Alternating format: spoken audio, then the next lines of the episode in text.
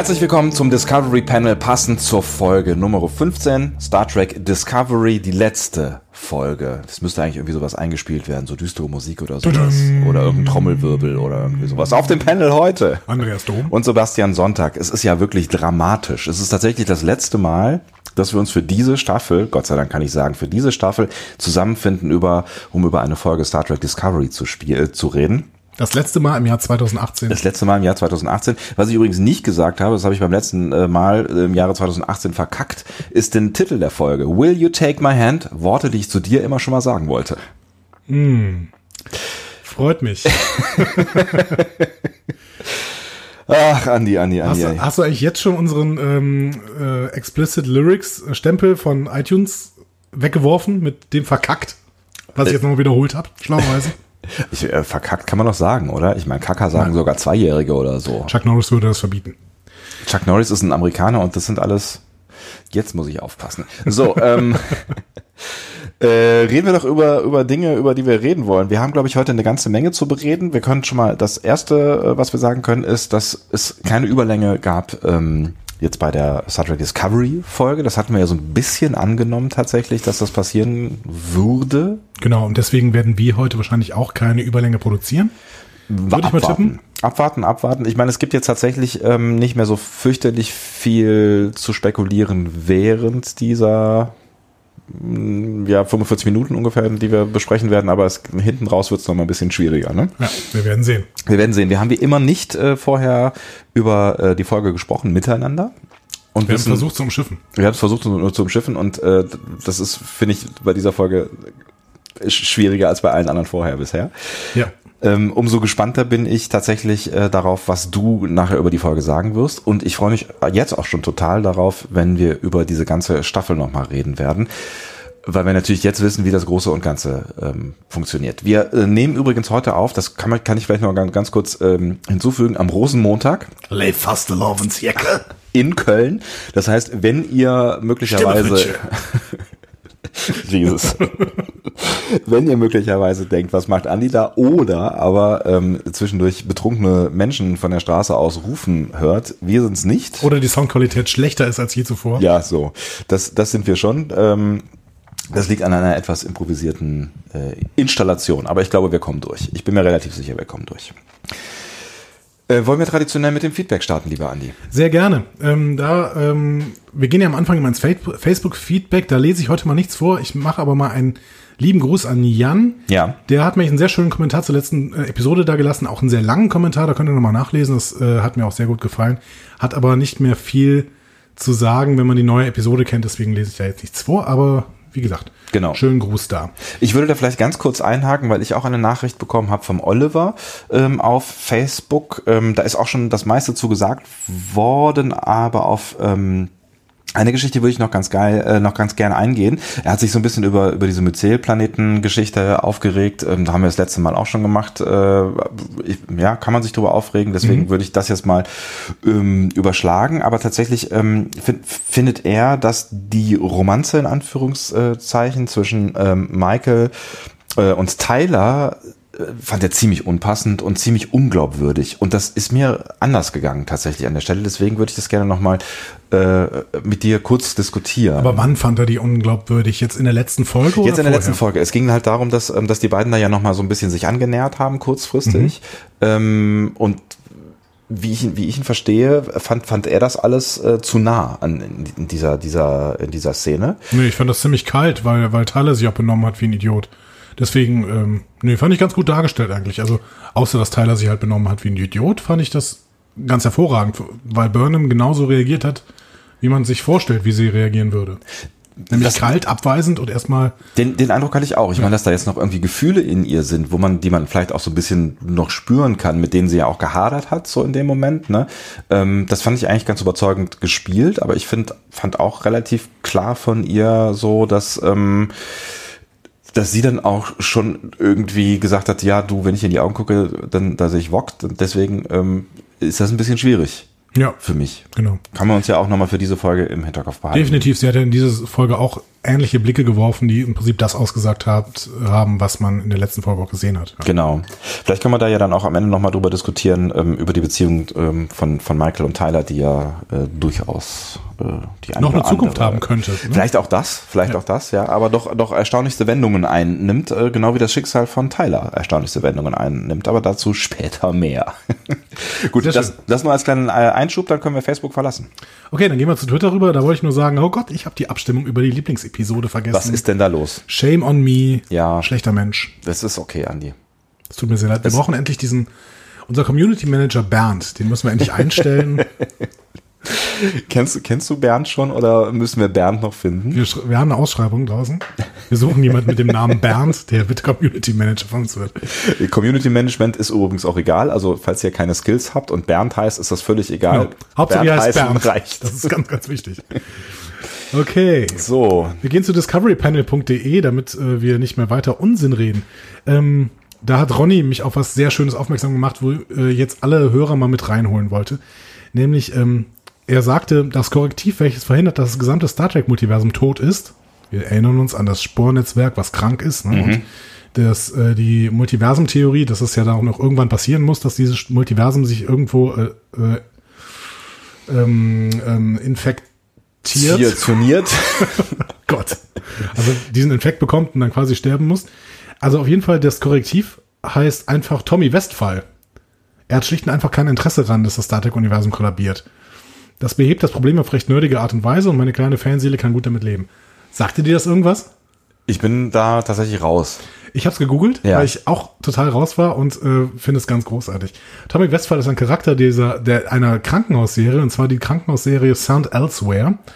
Ähm, und am Ende der Serie wird gesagt, dass alles, was in der Serie passiert ist, nur im Kopf von Tommy Westphal stattgefunden hat. Oh Gott, oh Gott, oh Gott, oh Gott. So, aber in dieser Serie gibt's dann halt Querverweise auf andere Serien und ähm, unter anderem auch auf eine Serie von David E. Kelly, der Boston Legal zum Beispiel gemacht hat oder ähm, noch mehrere Anwaltsserien.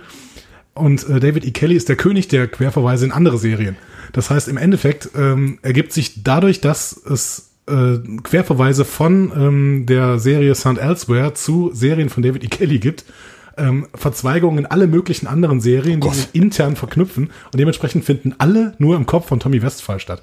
Also googelt das mal, das ist ein ganz herrlicher Nerd-Spaß und ich danke Ronny dafür, dass er mich darauf aufmerksam gemacht hat. Vielleicht ist das am Ende auch die Lösung ähm, dafür, was eigentlich am Lost, mit Lost am Ende passiert ist. Vielleicht. Vielleicht. Vielleicht. Vielleicht. Ach so, das ignorieren wir. Wir sind in Köln, es ist Karneval, hier fliegen auch Scherben, da muss auch mal ein Rettungswagen fahren. Nun gut. Ähm, gehen wir rüber zu Felo. Möchtest du? Äh, Moment, ich muss scrollen. Felo. Ähm, er schreibt noch ein Gedanke, warum der Augmented, äh, was Augment Virus äh, nicht getaugt hätte, um VOG umzuwandeln. Der hätte VOG zwar optisch in einen Menschen verwandelt, aber nicht in einen bereits amtlich bekannten Sternenflottenoffizier. Damit wäre der tolle Plan, einen verdeckten Schläfer in äh, die Crew der Discovery äh, unterzubringen, erst gar nicht machbar gewesen. Schlauer Gedanke, den wir nicht gehabt haben, aber natürlich ist es richtig. Ähm, wenn wir einen Sternenflottenoffizier haben, der, der quasi aktenkundig ist, womit dieses Unterwandern natürlich viel besser funktioniert, funktioniert das natürlich nicht mit dem Augment-Virus. Ja, klar. Ja, ja, also das ist eigentlich der Gedanke, den wir bei, bei Giorgio gehabt haben, jetzt als äh, quasi Giorgio Giorgio ersetzt hat, so von wegen, wenn die irgendwie Freiheit hat, dann hat sie ja schon eine Identität, aber diese Ident- Identitätsgeschichte, die haben wir damals irgendwie nicht weitergedacht. Nee, irgendwie nicht. Ja, Also danke nochmal für den Hinweis, Felo. ja, Ähm, Nelson sagt, diese Thematik, dass tote Angehörige im Spiegeluniversum ja eventuell einen Reiz darstellen für das Prime Universe, wurde offensichtlich in DS9 schon mal aufgegriffen. Die Frau Francisco spielte eine Rolle und da ging es schon darum, was wäre wenn. Ähm, aber er fand die Begründung von Sarek schon sehr gut, die da in der letzten Folge aufgemacht worden ist. Ähm, außerdem sagt er noch, es ging auch nicht um Warp-Signaturen, das hatten wir beim letzten Mal falsch gesagt, die anders sind im Spiegeluniversum, Ja, ja. sondern um Quantensignaturen. ja, ja, ja, ja, Ähm, hatten wir einfach, glaube ich, uns mal vertan. Ne? Und ähm, soll vorkommen. er sagt auch, versucht bitte keine Logik oder Konsistenz in Transporteroptik zu finden. Physikalisch ist das sowieso nicht möglich. Es gab doch mal hier, hier äh, das, das CERN hat doch mal irgendwie ein Teilchen oder was? ja, man kann ein Teilchen beamen, aber ich habe auch, ich habe ein Buch von ähm, hier Empfehlung von Metin Tolan gelesen, die äh, Physik von Star Trek. Metin Tolan ist ein ähm, Professor, glaube ich, aus Bochum. ähm, Physikprofessor, der auch Bücher eben über Star Trek schreibt. Und er sagt, ähm, ja, das ist, theoretisch ist das sogar möglich, aber um einen Menschen quasi zu dekodieren und dann neu zu kodieren und damit quasi neu aufzubauen, braucht man so viel Energie, wie die Sonne hat, so ungefähr. Naja, wir haben eine Sonne. Ja, wir haben eine Sonne, aber dann halt nur einmal so ungefähr. Also ich glaube, die Energie, das, wir haben einfach ein Energieproblem. Bei ganz vielen Techniken, die in Star Trek gezeigt werden. Und wenn ich mich richtig erinnere, war das auch mit dem Beam da im, im CERN so, dass sie es geschafft haben, ein Teilchen oder vielleicht war es auch weniger als ein Teilchen ähm, an zwei Orten gleichzeitig für irgendwie ein Millimüstel irgendwas äh, sein zu lassen. Dann Quanten sind überzeitlich, oder? Das weiß ich nicht, das kann sein. Wir brauchen endlich diesen Physiker hier im Podcast. Auf jeden Fall. Wir haben ja jetzt viel Zeit. Vielleicht nochmal Physiker. Aber dann wäre natürlich das Problem, wenn du halt zwei an, an zwei Orten quasi dasselbe Teilchen oder dasselbe was auch immer hast, dann musst du natürlich eins umbringen. Das würde auch ethische Probleme mit sich bringen, wenn das ganze Organismen wären. Solange es nur um Teilchen geht, ist es nicht so schlimm. So Teilchen, mal, ich habe schon viele Teilchen umgebracht in meinem Leben. Das kann ich bezeugen. Jesus. Ich glaube, ich habe auch noch Fettgebäck hier, passend zu Karneval. Berliner Ähm, schön. Ne- Nelson, Nelson rügt uns übrigens. Ja. Im letzten, ich möchte das bitte ernst nehmen, weil Ja. Nelson rügt uns im letzten Satz noch. Er sagt, es geht natürlich gar nicht, Star Trek 4 und 5 zu verwechseln. Schade, dass ihr anscheinend auch den, äh, eher den Abrams Quark kennt und die ersten Filme nicht wirklich. Nee, Das das ist ist, jetzt das Nee, ist das ein ist- schwerer Vorwurf. ein schwerer Vorwurf, ähm, der so nicht stimmt. Wir kennen einfach alle Filme nicht. Genau. Wir haben einfach ein Problem mit den Filmen. Also mit der Kenntnis der Filme. Ich, Ähm. ich erinnere mich wirklich an gute Filme. Also ich erinnere mich an Buckelwal, Schwimmen in L.A. und, So. und außerirdische Sonden, die nur mit Buckelwalen produ- äh, kommunizieren können. Ich erinnere mich irgendwie nur an den Buckelwal-Film und an den und an Ricardo Montalban als äh, Khan. Ich, ja, genau. Und ich erinnere mich, ich glaube, es ist sechs, den ich, den ich am meisten gesehen habe. Das ist doch diese Eissause, glaube ich, oder? Wo die in diesem Eisgefängnis, ich weiß es nicht mehr genau. Ich habe keine Ahnung. Das ist das Problem, es ist einfach schon viel zu lange her. Wir sollten vielleicht möglicherweise einfach mal in der Pause Die Filme gucken. die Filme gucken. nee. Nein? Doch, können wir machen, aber Wir brauchen nicht, wir müssen ja nicht drüber reden. Ja, aber wenn, wenn wir sie gucken, möchte ich auch drüber reden. Also nicht, also wir, ich, wir, wir können zusammen drüber reden, aber wir müssen ja nicht Menschen daran teilhaben lassen. Was würdet ihr denn sagen? Wer ist der bessere Khan? Ricardo Montalban oder Benedict Cumberbatch? Boah, das ist aber jetzt auch, das sind aber Fässer, die du hier aufmachst. Ja. Ich meine, Benedict Cumberbatch ist halt eine coole Sau, ne? Aber, Der hat auch alle anderen an die Wand gespielt irgendwie in dem Film. ja, was nicht so richtig schwierig war, weil alle anderen irgendwie sehr stereotypisch. Na, wobei hier den, den, den, äh, Chris Pine ist eigentlich auch kein schlechter Schauspieler. nee, und auch, wie Das ist heißt das Skript von Akiva Goldsman. Oh, Akiva Goldsman, der zum Beispiel Regisseur dieser Folge war. Mensch, du machst ja so Überleitungen, die du gar nicht gebrauchen kannst in diesem Moment. Ich wollte eigentlich noch, ich wollte eigentlich noch auf Spock, dessen Name mir, mir nicht einfällt. Also Spocks schon, aber der von dem Schauspieler, der ja auch hier Sylar oder wie hieß er noch gleich in Heroes gespielt hat, eine wundervolle Rolle in Heroes und der kann eigentlich auch schauspielen. Das ist ein cooler Typ. Wie heißt er denn? Ja. Egal. Ihr wisst, wen ich meine. Namen. Schalle und Rauch. Gehen wir rüber zu äh, David 1701. Guck mal, das ist ein Name, den du behalten kannst. Ja, Gut, soll ich? ich auch. Mach du mal. Ich lese. Als Netflix damit begann, Serienstaffeln auf einen Schwung online zu stellen, sagten alle, dass das die Art ist, in der man Serien zukünftig gucken will. Kein wochenweises, wochenweises Warten mehr, um zu erfahren, wie es weitergeht. Ich bin froh, dass es bei Star Trek Discovery nicht so ist. Die Geschichte, sich über mehrere Wochen hinweg entwickeln zu sehen, gibt uns die Möglichkeit, Kaplar-Theorie, Sektion 31, Spiegellocker-Theorien aufzustellen und daraufhin zu fiebern, ob sie tatsächlich eintreten euch dabei zuzuhören, wie ihr genau das im Wochenrhythmus macht. Schön, jetzt hat sich gerade das Pad aktualisiert. Zieht einen viel stärker in das Discovery-Universum, welches es auch gerade ist. Vielen, Vielen Dank, Dank, dafür. dafür. Danke für das Einspringen an dieser Stelle. Gerne. Ja. Das, da wollte ich nämlich noch mal kurz drauf eingehen, weil ähm, ich, ich genieße es ja bei Game of Thrones zum Beispiel auch, mit mehreren Podcasts die Serie wochen, wöchentlich zu begleiten. Ich genieße das auch so halb bei Walking Dead. Also da genieße ich nicht die Serie, sondern eher die Podcasts, ehrlich gesagt. Das ist mir so Du ein bist, glaube ich, auch einer der, der letzten zwei, die das noch gucken. Es ist so ein bisschen Hate-Watch, aber es ist schon, also mit den Podcasts macht Spaß. Ähm, ich hoffe wirklich, dass Star Trek Discovery so bleibt, weil ansonsten stirbt natürlich Discovery Panel sofort. Das, das stimmt natürlich, ja. Also wenn die die Staffel sofort äh, online stellen, dann haben, ist unsere Berechtigung weg. Aber das, lieber David, ist ja tatsächlich äh, leider keine, keine Netflix-Entscheidung, sondern letztlich äh, eine CBS All Access. Genau, das ist halt letztlich eine, eine Lizenzierungsgeschichte. Ne? Also CBS will es halt zuerst zeigen auf ihrer Plattform. Ich meine, ob es bis 2019 CBS All Access überhaupt noch gibt. Also äh, scheinbar scheint es ja zu funktionieren in den USA auch. Ne? Es scheint zu funktionieren. Die haben ganz gute Quoten offensichtlich, auch wenn diese Quoten äh, ist immer noch ein bisschen fragwürdig, wie die zustande kommen auf dieser Homepage. Ja. Aber ich glaube, CBS All Access, hat, All Access hat einfach nicht dieses Riesenangebot, als dass sie jetzt sagen könnte, wir hauen diese Staffel einfach sofort raus. Weil dann könnten sich ja Leute einfach für einen Monat dieses CBS All Access holen und danach wieder kündigen. Ja, ja, genau. So.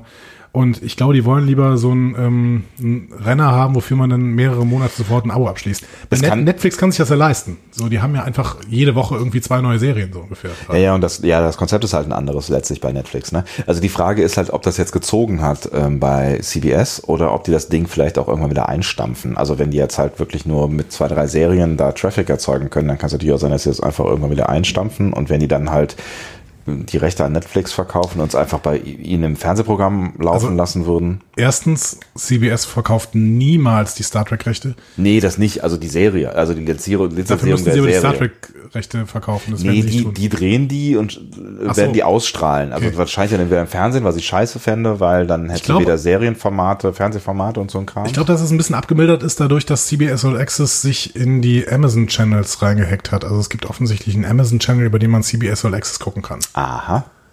Und dann läuft halt irgendwie aber um, wie im ganz normalen Fernsehen quasi diese äh, Serie. Über Prime oder was? Nee. Genau. Ja? Ja. Also nicht in Deutschland. Ne? Ja. Nur in den USA. Okay. Weil ähm, in Kanada ist es ja irgendwie auch noch ein anderer Vermarktung und ansonsten ist überall Netflix. Ja. Ähm, genau. Aber in den USA kann man über die Amazon Channels CBS All Access gucken. Und ich denke mal, dadurch kriegt äh, CBS einfach auch Geld. Also ich hoffe mal, dass das ja so bleiben wird. Ich finde das tatsächlich auch, wie du dann, David, äh, sehr äh, spannend. Also ich finde auch, dass das tatsächlich bei der Serie bei Discovery ähm, dazu wirklich dazu beigetragen hat, ähm, diese lustigen äh, Spekulierungsspielchen zu machen und anders wäre es halt irgendwie schade gewesen. Und ich stelle mir vor, wenn Game of Thrones als Staffel einfach veröffentlicht werden würde, das würde mir so viel Spaß nehmen. Ja, es ist ganz lustig, weil ich, also äh, wenn, wenn du mich fragen würdest, ob ich das cool finden würde, wenn man eine Serie wöchentlich äh, veröffentlicht, würde ich, glaube ich, relativ schnell impulsiv immer Nein sagen, weil irgendwie ist ja geil, wenn ja. du halt weiter gucken kannst. Aber es gibt durchaus Formate, bei denen funktioniert das. Also jetzt hier zum Beispiel bei äh, Designated Survivor, ich weiß nicht, ob du die gesehen hast, nee. Serie mit ähm, äh, Kiefer Sutherland ja. als US-Präsident. Ähm, und die kam auch wochenweise. Da hat mich vollkommen genervt, dass die wochenweise kam, weil mir das halt, das hat irgendwie nicht funktioniert für mich. Die hätte ich gerne am Stück geguckt oder mehr am Stück geguckt. Die hätte ich mal gerne drei Folgen am Stück geguckt oder so. Ähm, ja, aber bei, bei Discovery funktioniert Ich habe Game of Thrones noch nicht gesehen, weil ich ja seit ungefähr 200 Jahren die Bücher lese. Vielleicht auch irgendwann fertig werde, wer weiß. Die, die Serie hatte die Bücher lange überholt, deswegen. Ähm naja, lange überholt. Ja, also. Sie sind jetzt wieder even, ne? Nee. Dachte ich.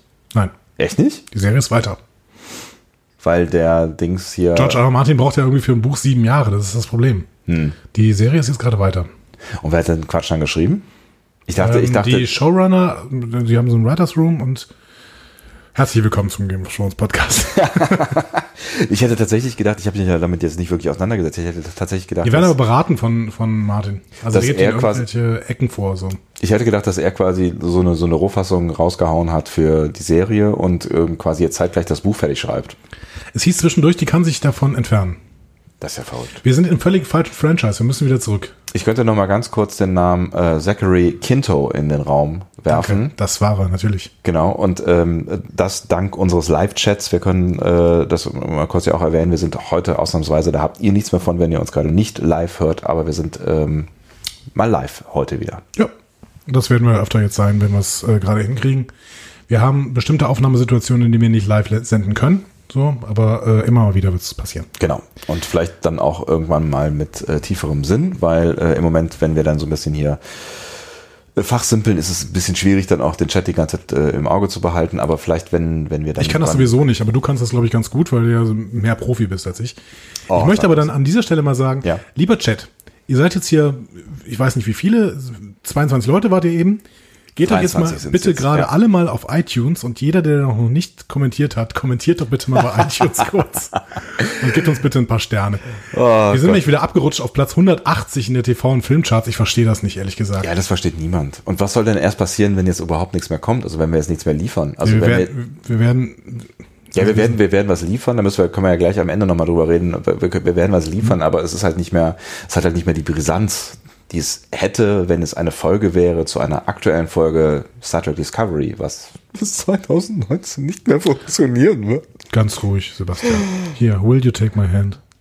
Oh. Eine Überleitung war es eine, oder? Natürlich. Das war eine. Natürlich. Komm, wir reden über die Folge.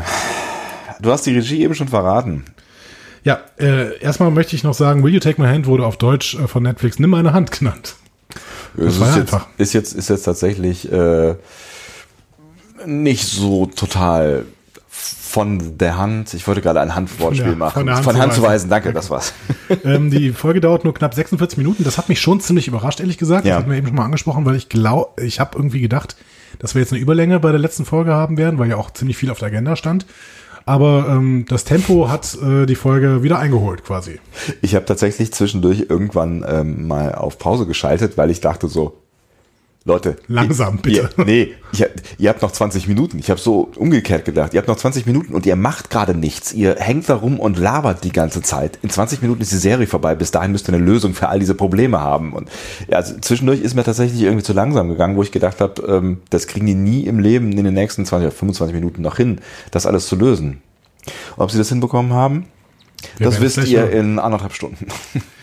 Regie Akiva Goldsman. Weißt du noch, was ich dir über Akiva Goldsman erzählt habe? Tatsächlich nein. Also vielleicht schon, wenn du jetzt mir nochmal ein Stichwort gibst. Der hatte ja schon mal eine Folge gemacht. Ich glaube, es war Context is for Kings. Ja, auf jeden Fall relativ früh, ne? Genau, ich ja. glaube, das war die dritte eben. Ähm, ich mag Akiva Goldsman nicht. also er steht so ziemlich für alles, was ich an Hollywood schlecht finde. Er lebt von seinem Ruf, so ein Oscar-prämierter Drehbuchadapteur zu sein, weil er das Drehbuch zu Beautiful Mind geschrieben hat. Ähm, und dafür einen Oscar bekommen hat halt. Ähm, Nicht schlecht. Ich erinnere mich wieder. aber anschließend hat er dann bei Fringe J.J. Abrams kennengelernt und äh, die beiden sind dicke Freunde. Goldsmann hat echt in den letzten Jahren ein paar der schlechtesten Filme produziert, die ich gesehen habe. Der dunkle Turm, diese Stephen King-Adaption äh, von Mitte des Jahres. Ja, Ganz, ich ganz schlimm, mich. ganz, ganz schlimm. Hab Wurde ja auch relativ gesehen. schnell äh, einfach unter den Teppich gekehrt, weil es so ein Riesenflop war auch. King Arthur, das ist der Film, über den ich mich schon bei ganz vielen Leuten aufgeregt habe. Legend of the Sword. Ich glaube, bei mir hast du dich darüber noch nicht aufgeregt. Oh, fürchterlich. Der beginnt mit einer riesigen Schlacht und du weißt überhaupt nicht, für wen du sein sollst, weil dir keine einzige Person vorher vorgestellt worden ist. Diese Schlacht dauert sofort mal 20 Minuten. Ernsthaft? Oh, fürchterlich. Dann hat er, sein Regiedebüt war Winter's Tale. Das ist so eine Katastrophe mit Colin Farrell. Ähm, also, das ist so, so ein Winter's Fantasy. Fantasy-Ding. Okay. Wirklich katastrophal. Seine Drehbücher der letzten Jahre lesen sich so ein bisschen wie eine Liste von Autounfällen. Also Transformers 5, Der dunkle Turm, Die fünfte Welle, Illuminati hat er gemacht. Der hat äh, auch einen Razzie für das Drehbuch schon in den 90ern bekommen, nämlich der hat das Drehbuch von Batman und Robin geschrieben, von Joel Schumacher. Uh. Ähm, Ich was, welcher sich auch nicht so besonders durch ein besonders tolles Drehbuch auszeichnet. Nee. So, das soll jetzt noch nichts für die Episode heißen, aber auch hier hat er Entscheidungen getroffen. Das haben die Autoren wohl bei Aftertrack erzählt gestern. Aftertrack habe ich nicht gesehen, aber ich habe es äh, mir durchgelesen, Ja. was da offensichtlich, also bei auf einem Reddit, was da offensichtlich erzählt wurde. Und ich sag mal, die Entscheidungen, die er getroffen hat, haben zumindest einen starken Impact. Und da werden wir später noch drüber sprechen. Oh, das ist interessant. Genau. Ja, da bin ich gespannt. Denn äh, ich kann hier schon mal sagen, äh, Akiva Goldsman ist für die Entscheidung der letzten Szenen zuständig. Ernsthaft? Ja. Das überrascht mich tatsächlich, weil das ja tatsächlich dann am Ende das zusammenkittet, was noch zusammen zu kitten ist und Vielleicht. Wir werden sehen. genau. Und also wir können ja schon mal verraten, dass du zumindest mit deiner äh, einer deiner Theorien nicht recht hattest. Mit einer deiner Theorien hattest du recht, mit einer deiner Theorien hattest du nicht recht. Definitiv. Ja. Und ähm, ja, also wie gesagt, ich mag Akiva Goldsman nicht, aber das sagt jetzt auch noch nichts über die Episode. Ja. Ich bin nämlich, das kann ich euch jetzt schon mal sagen, ähm, ich habe hab ganz oft so, dass ich mir ein klaren, klares Bild über die Episode, eine klare Meinung gebildet habe und dann auch schon ein bisschen was runterschreibe. Ja. Und das dann am Ende im Prinzip so ein bisschen vorstelle. Das habe ich diesmal nicht gemacht, weil ich noch sehr indifferent bin. Ich bilde mir meine Meinung jetzt über den Podcast. Das ist gefährlich oder na- auch nicht. Ich, also, aber das heißt, ich kann dich im Zweifel noch beeinflussen. Ja. In eine Also ich Richtung, die ich gerne hätte. ich habe eine gewisse Ahnung, was ich von dieser Episode halte. Ja. Aber ich könnte noch keine Zahl jetzt sagen. Hast du eine Ahnung, was ich von der Episode halten könnte? Ähm, nein. Interessant. Das wird ne? interessant, ja. So, wir gehen in die erste Szene rein. Das ist ein Previously On und zwar angekündigt von Lorel auf Klingonisch. Hast du das gemerkt? War schön, Ach so, ne? nee, habe ich nicht gemerkt tatsächlich. Also es wurde nicht Previously On gesagt, wie sonst äh, immer, sondern Ja. es wurde auf, auf Klingonisch Previously On gesagt. Ach, wie geil. Nee, ich habe nur, ist wahrscheinlich untergegangen, weil es ja sofort mit Klingonen losgeht, ne? Aber ja. Nee, Nee, geht's nicht. nein, geht's nicht. Nee, es Also geht, wir, ja, ja, es geht mit, mit Imperatorin Giorgio vor und ihrer Skrupellosigkeit und ihrem Rassismus auch gegenüber Saru. Ähm, Ja, es gibt so ein Best of Bad Scenes mit Giorgio genau, irgendwie. genau ne? so ja. ungefähr. Ähm, dann gibt's ähm, eine Szene von Tylers Sorge um Burnhams Wohlergehen und den Streit zwischen Burnham und Tyler aus der letzten Episode. Mhm. Aber auch Sareks Empfehlung, Liebe nicht zu bereuen. Das heißt, da wissen wir schon mal, es geht irgendwie weiter in der Liebesgeschichte zwischen Burnham und Tyler. Ja. So. Dann sehen wir die Entwicklung äh, des Kronos-Plans ähm, aus der Folge Mhm. und äh, Szenen mit Giorgio, mit dem Starfleet-Kommando und schließlich auf der Brücke, wo dann auch Giorgio als neuer Captain vorgestellt wird. Mhm. Wie hast du dich nach diesem Teaser gefühlt?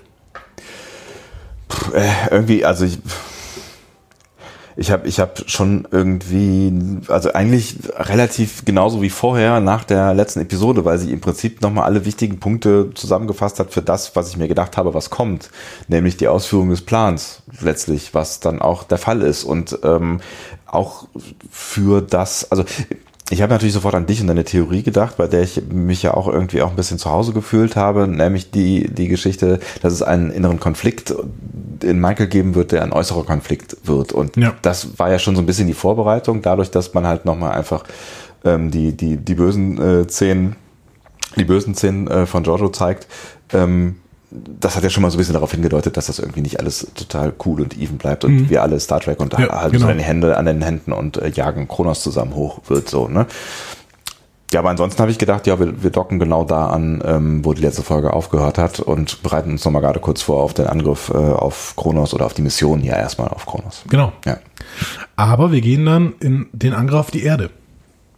Das ist eine, das ist eine crazy Szene gewesen, ne? Also wir sehen klingonische Schiffe, die sich überkommen, mitteilen, dass sie das Ziel erfasst haben. Mhm. Und dann ein Gleiten durch den Raum an zwei Planeten vorbei, bis wir auf die Erde treffen. Ja.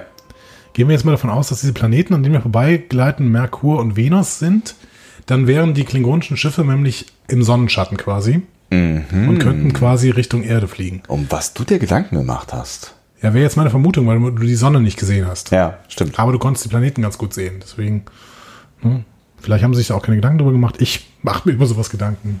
Ja, ich, ich habe mich nur so ein bisschen gewundert, dass die, dass die ähm, Erde dann zuerst in schön und hell und blau erstrahlt und dann gibt's halt irgendwie, dann fliegt dieses, dieser, dieser. Diese Raumstation fliegt vorbei. ja, genau. Und danach ist sie dann dunkel. Bei mir sah Grün. es fast grün aus, genau. Ja. Das ist ja Kronos. Also die Raumstation blendet quasi über, ne, so dieser leichte so, das- 2001-Effekt. Das, ne? aha, das habe ich nicht gecheckt tatsächlich. Ich glaube, das war so auch so eine kleine Reminiszenz, eine optische an, an 2001, wo du ja auch diese Überblende hast mit dem Knochen und der Raumstation. Ja. Und hier äh, fliegt die Raumstation vorbei und die Erde hat sich quasi in Kronos verwandelt. Und dann schwenken wir wieder raus und sind plötzlich natürlich auf der Discovery, die vor Kronos, äh, also die quasi Siehst du, das also habe ich nicht vor gecheckt. Kronos liegt, aber quasi, Verdammt. ähm, Das ist echt eine schöne Sache eigentlich. Ja, ich habe es nicht gecheckt. Mhm. Äh, wo du Kronos dann eben auf dem ähm, Display siehst. Ja.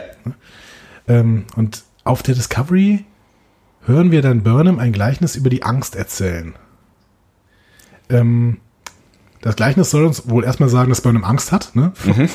Aber äh, ich habe mich gefragt, was ist denn das jetzt? Ist das persönliches Logbuch? Dann sagt das doch. Ne? Ist das Burnham jetzt als Erzählerin? Das hatten wir jetzt noch nicht irgendwie. Ne? Nee, ich glaube, also wir haben schon immer mal wieder so, so Inner Thoughts irgendwie von ihr gehört, ne? Aber ja, ich glaube, es gab schon mal, gab es nicht schon mal eine Folge in der, in der ersten Halbstaffel, wo es auch damit anfing, dass sie so ein bisschen irgendwie Die über, Matt-Folge. den, über den Alltag erzählt? War das die Matt-Folge? Die Matt-Folge, aber Ja? da, das ist ein persönliches Logbuch. Ah, okay. Ich glaube, hier ähm, ist es schon, das ist die Rede, die sie nachher in der Sternflotte hält. Ah, das könnte sein, ja. glaube ich. Ja.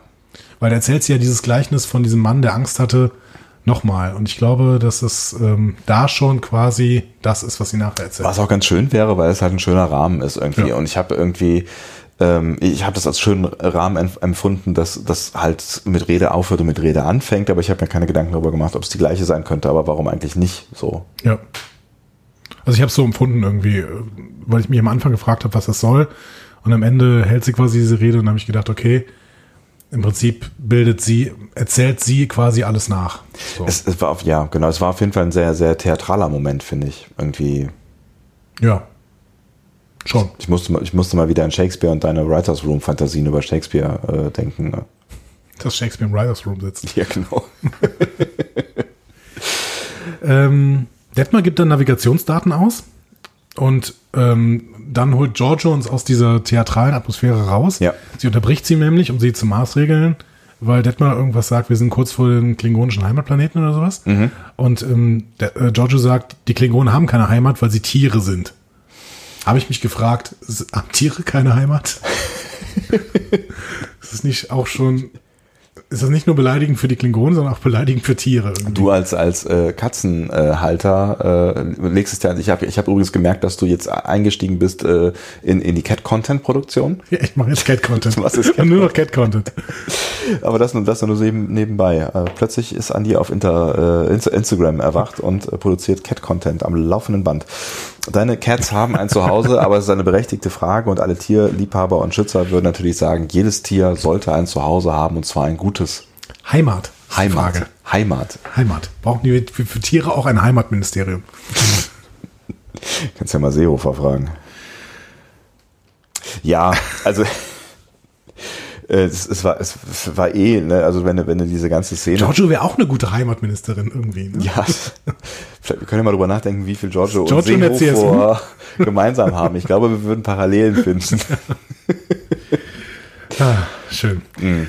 Ähm, Giorgi, Giorgio erweist sich dann noch weiter so als ignorant und arrogant. Selbst gegenüber Saru, der mit Burnham über die Kack-Situation sprechen möchte. Also, Du hast, du hast Kack gesagt. Ja, Entschuldigung. Aber also Saru äh, sagt dann, Burnham komm noch mal her und ähm, unter einem Vorwand und redet und sagt dann, ja, was machen wir hier? Bin ich bekloppt oder was? Ne? Und äh, Jaju ähm, schickt dann Burnham sofort wieder zu ihrer Station Ja, so ein bisschen, so ein bisschen wie in der Schule, ne? und macht dann Aber- so ein paar Kelpianer-Witze ne, mit, äh, ah, sind sie zäh geworden? Hm, ich mag ja meine äh, Kelpianer zäh. Hm? Und Saru sagt, äh, wäre ungenießbar. ja. Also der war eine schöne, war eine schöne, schöne ähm, Konversation. Ja, Ne? ja, war schon eine schöne Konversation. Burnham versucht dann auch noch Giorgio auslaufen zu lassen. Diese wiederum kontert das dann. Also, das ist schon eine sehr aggressive Stimmung auf der, ähm, auf der Brücke. Absolut. Und ich finde das auch gut, irgendwie. Also, das ist, ist ein weiteres Resultat dieses bescheuerten Plans, dieser führungsschwachen Cornwall, über die wir Über auch die in dieser wir- Folge nochmal reden müssen. Äh, so- sowas von. Halleluja. Aber ähm, keine Ahnung, also ich, äh, ich finde, Giorgio nervt. Ja, sie nervt Also halt. soll sie auch. Genau, sie nervt halt alle Beteiligten so irgendwie, ne? Und natürlich ist, sie soll nerven und es nervt total, dass sie da sitzt. Es nervt total, dass sie da noch weitermacht und sich dann äh, dann auch in diese ganze Mission einmischt oder sie weil ja am Ende ja auch äh, ausführt und plant. Ähm, das, das nervt total und das funktioniert am Ende. Ja, und da muss ich dir halt auch recht geben. Ähm, es ist gut, dass Burnham jetzt hier nicht einen auf heile Welt macht und erstmal sagt, okay, dann bin ich halt dein First Officer und sowas, sondern dass sie von Anfang an Kontra gibt und Saru auch. Ja, finde ich auch. Weil, dass die von Anfang an nicht einverstanden mit dieser Nummer sein können, das ist, finde ich, wichtig. So. Ich finde es auch wichtig und ich finde es halt auch, ich finde es halt an der Stelle schon mal bemerkenswert, dass sie so ein bisschen die einzigen sind, also was heißt die einzigen? Also auf, man hat offensichtlich das Gefühl, dass die ganze Bridge Crew so das ähnliche Gefühl hat. So, Ja, die sind ne? irritiert, die Bridge Crew, weil, aber die wissen ja nicht, dass äh, Giorgio die Spiegel ähm, Giorgio ist. Genau, ähm, da, da, aber sie, du merkst halt schon irgendwie durch natürlich diese aggressive Formulierung, ähm, dass, dass da, dass da irgendwie auch schon irgendwie so ein Misstrauen äh, oder zumindest Ja, Detmar ko- komisch, ne? Ja, genau. Die Crew hat halt zusammengefunden schon, so ein bisschen. Ja, durchaus so. Und klar, sie sind jetzt halt die beiden, also Saru und Michael, die beiden äh, einzigen, die wissen, was es bedeutet, dass sie da vorne sitzt. So, Ja. ne? Und ähm, das ist wahrscheinlich schon irgendwie eine krasse Nummer. Und das ist ja auch ein krasser Road-Switch, weil ich meine, Michael äh, hat äh, äh, ähm, hat sie mitgenommen aus, aus so einer, so einer aussichtslosen Szene, also Giorgio mitgenommen aus so einer aussichtslosen Szene, wo sie eigentlich ge gestorben wäre wahrscheinlich. Und dann waren die Machtverhältnisse ja dann plötzlich irgendwie ein Stück weit umgekehrt. Und jetzt, und das merkst du halt auch in den Szenen, die danach kommen, sind die Machtverhältnisse wieder genau gekippt, weil sie halt gerade jetzt in der Captain-Rolle ist. So. Und das finde ich schon, finde ich schon sehr spannend Ja. und zum Teil auch wirklich unerträglich. Ja, wirklich unerträglich. Weil es hat auch vorher alles viel besser funktioniert halt. Ne? Und jetzt funktioniert nichts mehr, weil, weil die Crew einfach von, von so einer Psychopathin halt gesteuert wird. Und das, das ist, ja, das macht alle fertig. Und Giorgio macht Burnham dann erstmal im Gang fertig, so ein bisschen. Ne? Vorher übrigens noch ganz kurz der Ja. Hinweis, hast du wahrscheinlich gemerkt, äh, denn die Number One Reminiszenz, äh, ne, sie, Giorgio hat äh, Sa- Saru Number One genannt. Ja? Do you have a problem, Number One? Nee, habe ich nicht gehört. Ja. Oder sowas in der Richtung. Also haben wir mal wieder eine, eine kleine Ja. äh, Anspielung an die guten alten Zeiten. Aber sie nimmt dann auf jeden Fall Burnham weg von der Brücke. Genau. ne? Und sagt so, ihr begleite mich mal. Und dann macht sie sie im Gang richtig rund. Aber Burnham hält weiterhin dagegen. Und auch das fand ich stark. Mhm. Ne? Weil ich habe gedacht, okay, jetzt bitte knick hier nicht ein vor dieser Psychopathin. Ne? Ja, es ist so, es ist so eine, so eine lustige Durchmischung, weil sie auch dann auch irgendwie, also sie, sie nimmt Giorgio am Arm und dann sagt Giorgio relativ klar, fass mich nie wieder so an und dann geht sie auch, dann löst sie den Griff auch und es ist so eine, so eine Indifferenz, weil offensichtlich Giorgio ja schon auch irgendwie Macht ausstrahlt, die, die Michael wahrnimmt, so, ne, aber sich nicht, nicht von ihr Ja, einlullen sie hatte, lässt. sie so, hat aber ne? ja schon ein Argument, Giorgio. Ne? Sie sagt dann, ja, du hast mich doch auch gefragt, was ich getan habe, um die Klingonen zu schlagen. Was ein sehr gutes Argument ist, ja. Und äh, sie sagt dann, ja, Starfleet hat das Ganze jetzt nur weitergedacht. Hm. Ne? Und hat dann gesagt, okay, dann geben wir es der, die es schon mal geschafft hat. So. Das heißt übrigens auch, dass Cornwall nicht mehr auf der Discovery ist, ne? Und du in der letzten Folge ziemlich einen Mist erzählt hast. So. Was habe ich denn gesagt? Du hast gesagt, Giorgio wäre weiterhin auf der Discovery. Du meinst Cornwall. Äh, Cornwall habe ich was. Giorgio hast du gesagt. Ja, Echt, habe ich gesagt? Cornwall natürlich.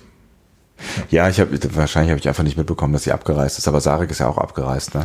Ich glaube, das wurde auch nicht gezeigt, dass Cornwall abgereist ist. Ja. Aber ähm, Giorgio sagt dann halt, Burnham ist grundsätzlich zu inkonsequent, auch schon bei der Schlacht um den Doppelstern. Da hätte man mich ihr, hätte sie ihr Spiegel-Ich einfach umbringen sollen. Dann hätte das Ganze einen ganz anderen Weg genommen. Äh, Den Plan, den Giorgio hat, verrät sie aber nicht. Nee, genau. Da fragt Burnham nochmal explizit nach, aber sie sagt, ja, ja, komm. So. Ja, fand ich ein bisschen unbefriedigend an der Stelle. Auch fand ich auch ein bisschen unbefriedigend, dass äh, sie da nachgegeben hat, weil genau das wäre ja, ich meine, klar, dramaturgisch ähm, brauchten wir äh, oder brauchen wir schon noch so ein bisschen die Spannung und dieses Gefühl von, da, da, da geht noch irgendwas schief, so, ne? Aber ähm, da sie da so hart und so, so tough aufgetreten ist, also Michael fand ich ein bisschen schade, dass sie da nicht nochmal nachgehakt hat, sondern irgendwie gesagt hat, ja, okay, dann ähm, ja, ich verstehe die Verzweiflung, unter der wir agieren und ich ziehe da jetzt erstmal mit. Ja.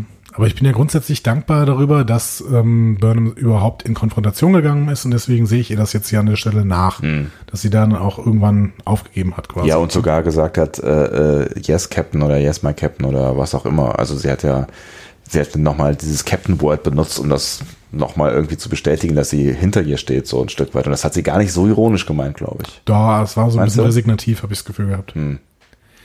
Ähm, Giorgio geht dann weiter Richtung äh, Brick Mhm. und konfrontiert Lorel, ähm, die sich erstmal an die Geschehnisse am Doppelstern erinnert und sagt, hey, äh, aber äh, ähm, du bist doch tot. so, ne? Genau. so. Ähm, genau, wird dann aber relativ schnell von Giorgio aufgeklärt und äh, Giorgio ähm, will, Und wir erfahren übrigens, dass sie, dass sie nicht geschmeckt hat. ja genau, Ja, man könnte sie würzen, Wir haben nicht doch gegessen. Vorschlag, ja. aber du brauchtest auf jeden Fall noch Würze.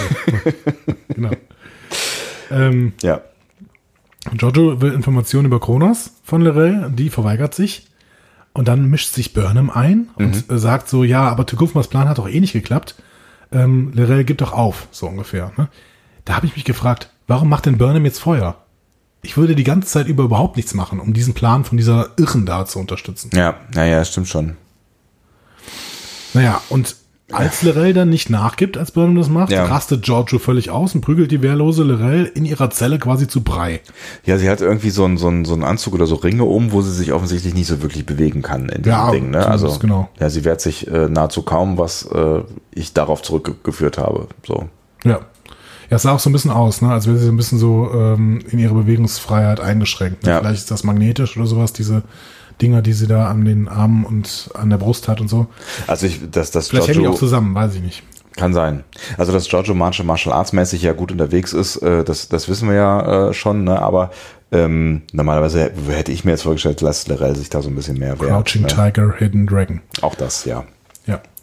Ja, und irgendwann interveniert Burnham dann, weil sie es ja nicht mehr angucken kann. Und ich muss sagen, ich konnte es mir auch nicht mehr angucken. Das war, fand ich fürchterlich. Das war eine, das war eine ziemlich brutale Szene, ne? Ja. Also auch mit, mit, ähm, also Fies und Blut und so, so Geräuschen. Dann tritt sie oben nochmal auf den Brustkorb und es knackt und es ist so äh, gedacht, so Alter, jetzt reicht's aber auch irgendwie. Ja, ich habe gedacht, die bringen die um. Ja. Das sah echt so aus. Ja. Ne?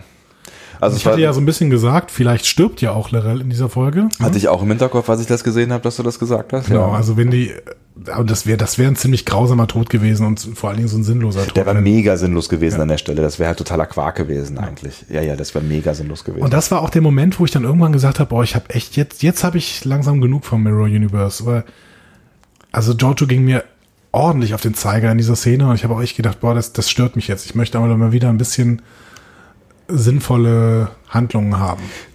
Das, ähm, das ist schon krass, weil man muss sich, finde ich, bei der Folge immer wieder ins Gedächtnis rufen, dass, dass Michaels schuld ist. Ne? Also Michael ist schuld, dass Giorgio da ist und das tut, was sie jetzt tut oder das tun kann, was sie gerade tut. So, ja. Ne? ja.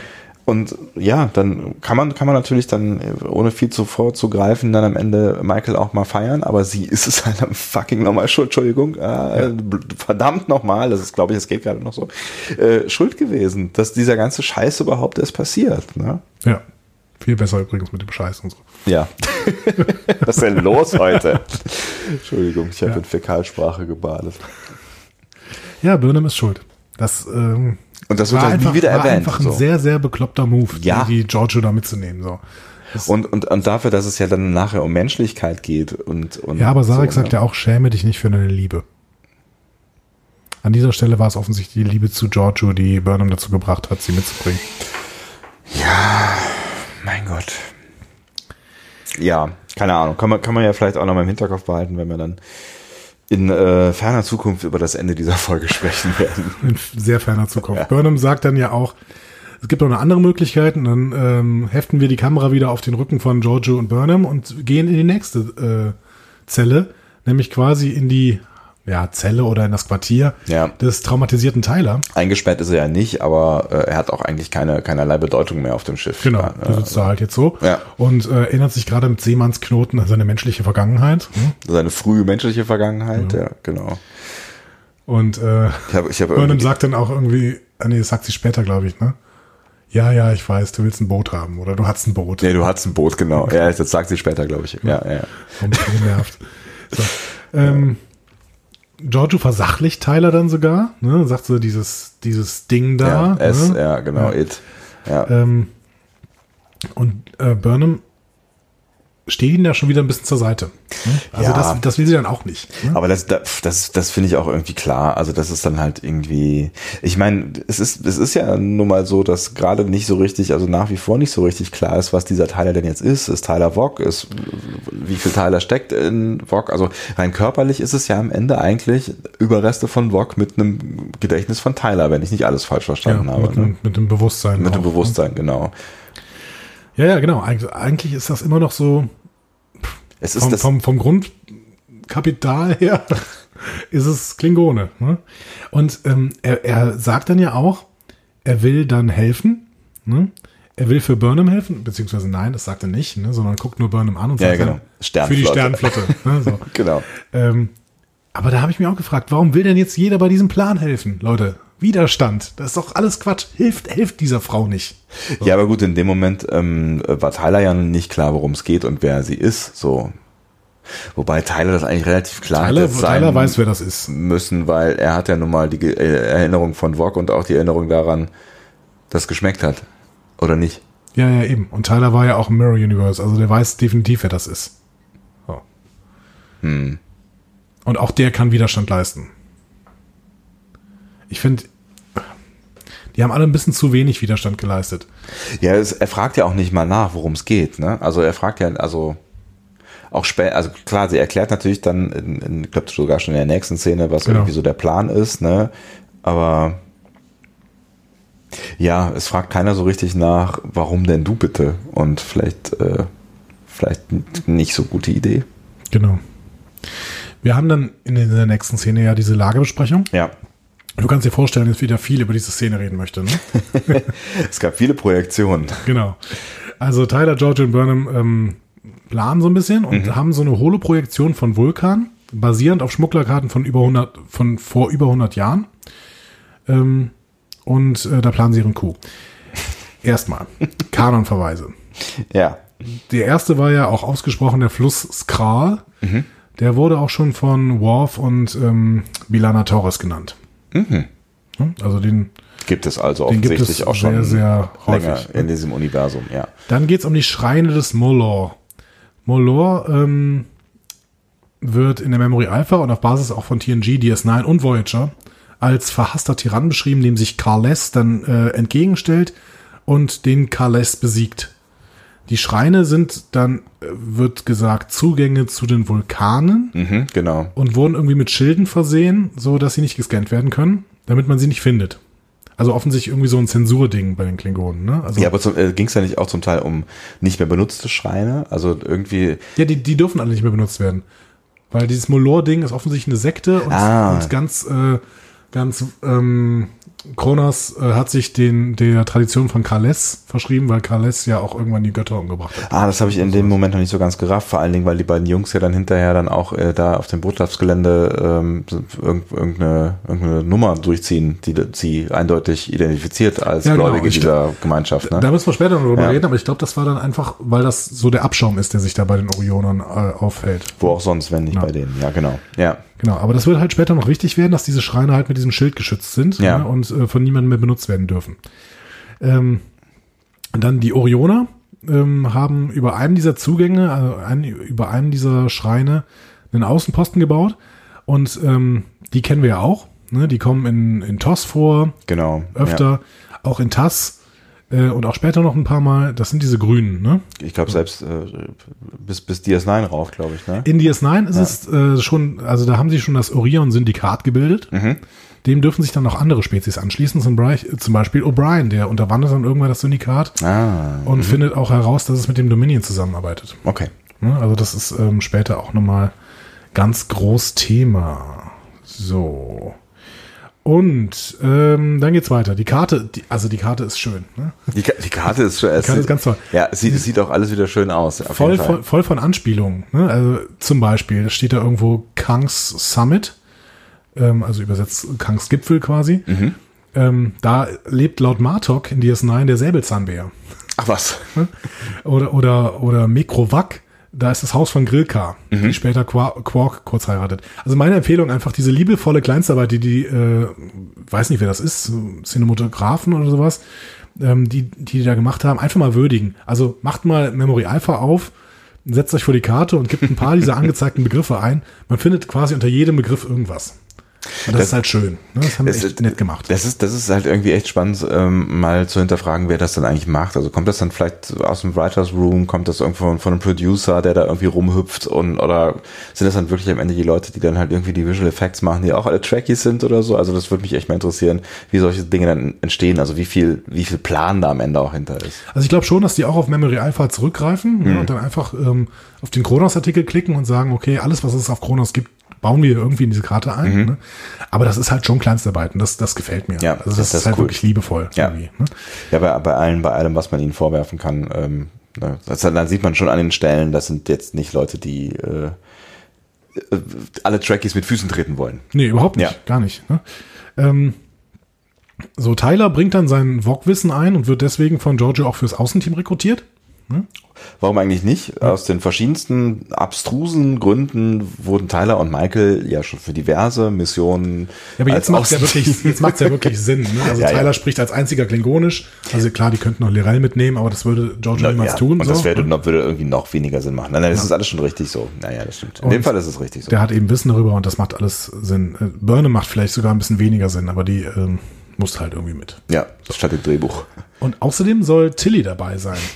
Die hat zwar keine Ahnung von der Identität von Giorgio, wird aber dann in kürzester Zeit aufgeklärt Ja. und Killy genannt.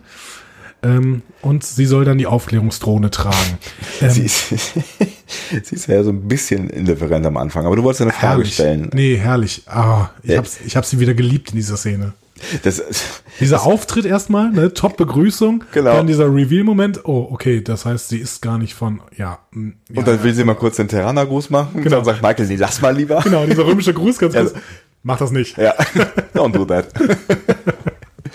Ja, herrlich. Und dann, dann lässt sie sich dann noch so ein bisschen umschmeicheln so und irgendwie, ja, und das mit Locken geht übrigens gar nicht. Ja, ich weiß, es gibt Locken. So, Alter, was geht denn bei dir? So, kurzer Smalltalk-Moment ja gut, jetzt, jetzt fangen sie sich gerade wieder so. Das war eine sehr schöne Szene. Ja, herrlich. Also ich, ich habe ja weiterhin die Theorie, immer wenn, wenn äh, Tilly auftritt, ist es eine gute Szene. Und sie hat auf jeden Fall die, an dieser Szene auch äh, wieder ordentlich beigetragen, dass es wirklich Qualität hatte. Absolut. Und sie haben dann überlegt, sie überlegen dann, um authentisch als Händler aufzutreten, sollen sie erstmal ähm, dressed as, Dress as Low Lives machen. Ne? Genau, also sie wollen, ähm, haben wir das erklärt? Sie wollen dann äh, oder sollen auf ein, ein Botschaftsgelände der äh, Orioner, Genau, das über diesem ähm, Vulkan, äh, Tempel, Rest. über, über einen dieser Schreine Genau. aufgebaut ist. Genau, da wollen Ja. sie hin und sich als Händler ausgeben. Und dann ähm, gehen sie erstmal in Lorcas ähm, Gruselkabinett, um dann irgendwas von Lorca zum Handeln äh, quasi zu suchen. Ne? Und sie wollen sich eben als, als Lowlifes dressen. ja. So. Und da treten sie dann halt auch auf in der nächsten Szene. Ne? Äh, Die ist ganz, ganz kurz. Da gehen sie ja nur durch den Gang. Ja. Äh, in diesem Armageddon-Moment. Ne? Ich habe ich hab ein bisschen Aerosmith im Hintergrund gehört. Gott. Und die sind dann auf dem Weg zum Transporterraum. Ja. Burnham erklärt dann in einem Mini-Gespräch Tyler kurz, alles okay, sprich mich nicht an, so ungefähr. Ne? So. Läuft irgendwie. Genau. Ja. Ähm, und an dieser Stelle natürlich eine gute Nachricht für alle Menschen mit lockigen Haaren. In der Zukunft gibt es die besten Glätteisen der Welt. Und die innerhalb von Sekunden, Sekunden funktionieren müssen. Ah, hallo. Oder, oder die haben halt irgendwie zwei Stunden lang in der Waffenkammer von Lorca nach irgendeinem Scheiß gesucht, was ich mir aber ehrlich gesagt nicht vorstellen kann. Also, Tilly äh, war völlig 100% eine andere Person. Ja. Ja. Auch, äh, ich, auch schminkmäßig, ne? Die waren ja alle dann auch plötzlich geschminkt, ne? Also die müssten eigentlich alle nochmal kurz im Quartier gewesen sein. Also bisschen wie Karneval. Aber die schaffen das alles wahrscheinlich innerhalb von kürzester Zeit. Vielleicht gibt's ja auch so, so Schmink-Replikatoren, äh, Replikatoren, wo du dein Gesicht reinhältst und dann. Ich weiß es nicht. Sicher, die gibt's doch jetzt schon, ne? Du kannst also deine Hand reinhalten und wird deine, deine Hand hier mit, also Nägel gemacht, glaube ich. Was du alles weißt.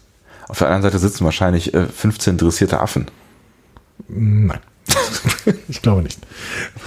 Okay, egal. Aber ich finde das schöne Klamotten übrigens. Also ich, ähm, die sahen cool aus, Ja. ne? Ich fand auch, die sahen cool aus. ich weiß noch nicht, warum Tyler seine Sporttasche dabei hatte.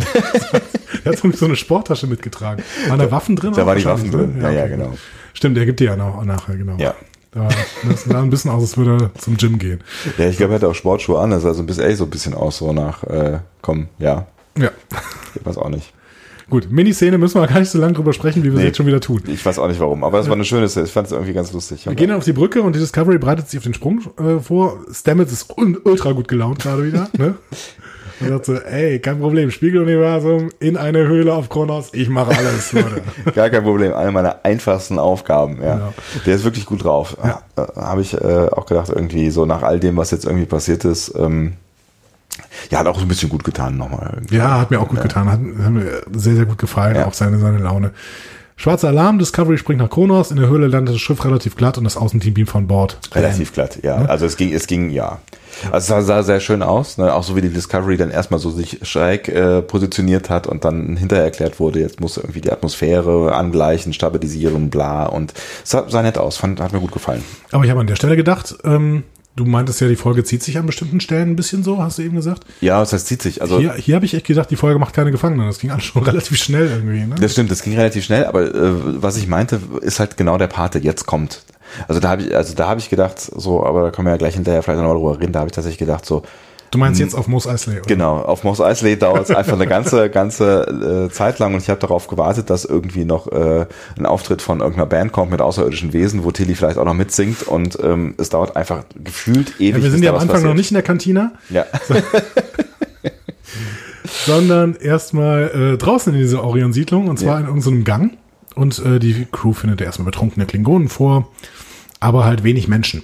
Ne? Sie landet dann auf so einem auf so einem Art Marktplatz mit Streetfood Festival. So, ne? ähm, Ja. Wir sehen aber vorher noch einen Klingon, der in die Ecke pinkelt. Ist dir dabei was aufgefallen? äh, er hat mit zwei Strahlen gepinkelt. Zwei Strahlen? Ja, mein Gott, das, das muss ja nicht alles anatomisch gleich sein, oder? Das heißt, wir haben vier Nasenlöcher und sind alle Löcher gleich mal zwei? Oder was? Ich weiß nicht, vielleicht. hat man schon mal, hat man schon mal irgendwann einen Vergleich, eine vergleichsweise Pinkelszene irgendwo gesehen in Star Trek? Ich glaube, wir haben noch nie eine Pinkelszene in Star Trek gesehen. Nein. Ich kann mir, ich kann sie mir nicht vorstellen. Ich muss gerade drüber nachdenken, wie das, wie das Gegenstück wohl aussieht.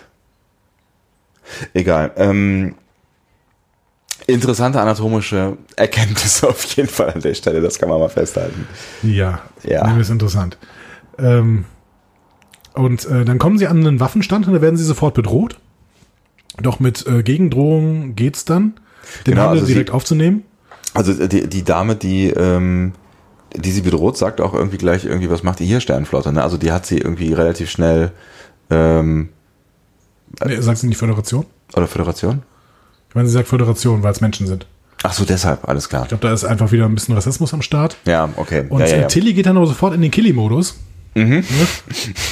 Und also ich finde es klasse, wenn die umschaltet, dann ist die halt immer sofort völlig drüber. Also die kann halt wirklich nur Mirror. Ne? Ja, die ist halt in beiden, genau, die ist halt in beiden Richtungen echt völlig drüber. So, ne? Also ich meine, die ist ja auch, wenn sie äh, normal ist, ich mache Anführungszeichen, das sieht man nicht, wenn man podcastet, ähm, dann, dann ist sie ja auch ganz schön drüber am Ende, ne? Aber gut. Aber eine schöne Szene. Ja, war Tilly auch dabei. Ja. Oh Gott, ist das laut. Trinkst du das jetzt aus eigentlich? ja, Alles klar, hab ich verstanden. Nee, ist äh, voll cool. ich dachte, das wäre meine Flasche. Ja, nee. Verdammt. Vielleicht müssen wir gleich mal kurz eine Pause machen. Nein, nein, ist Ähm, alles gut. Ähm, Und unter dem Vorwand zieht Tilly dann Michael irgendwann zu einem Gespräch zur Seite. ja. Ne, so, ja, äh, Ich habe ach, übrigens das macht Hunger. mich immer hungrig, Ja. so, so Handel, ne? Michael, dich auch? Na, komm jetzt, ne? Und, äh, sie gehen dann zu einem Essenstand rüber Ja.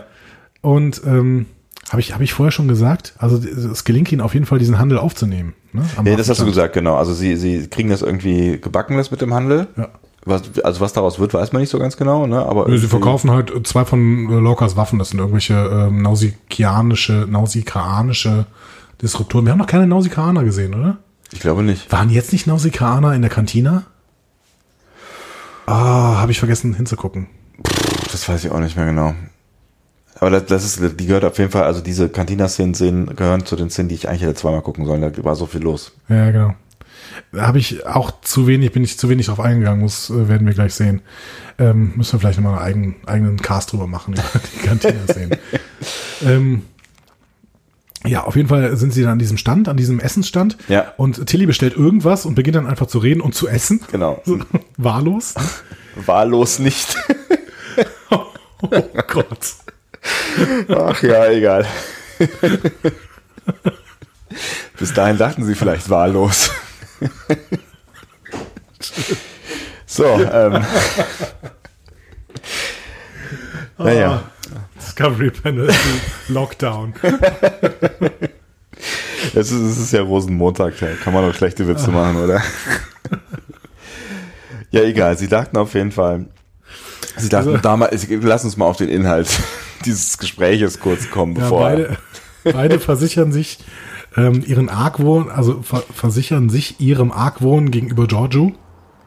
War das ein richtiger Satz? Weiß ich nicht mehr Ja, genau. ich glaube, der Genus war irgendwo, dann ist ja auch egal. Ähm, aber auch ihren Beistand. Also sie, sie schwören sich ihren Beistand und sie sagen, dass sie beide Argwohn gegenüber Giorgio haben. So. So. Und ähm, als Tyler und Giorgio dann hinzukommen, beschließt Giorgio, in die örtliche Nacktbar zu gehen. Tyler sagt aber Tilly vorher noch, was sie da gerade isst. Was in der Tat nicht wahllos war. Nein, Gormaganda.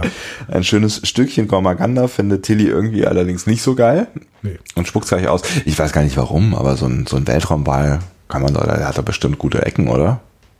Würdest du Wal essen? Ich weiß nicht. Gibt's noch, gibt's noch irgendwo ähm, Regionen, in denen man Wal essen darf?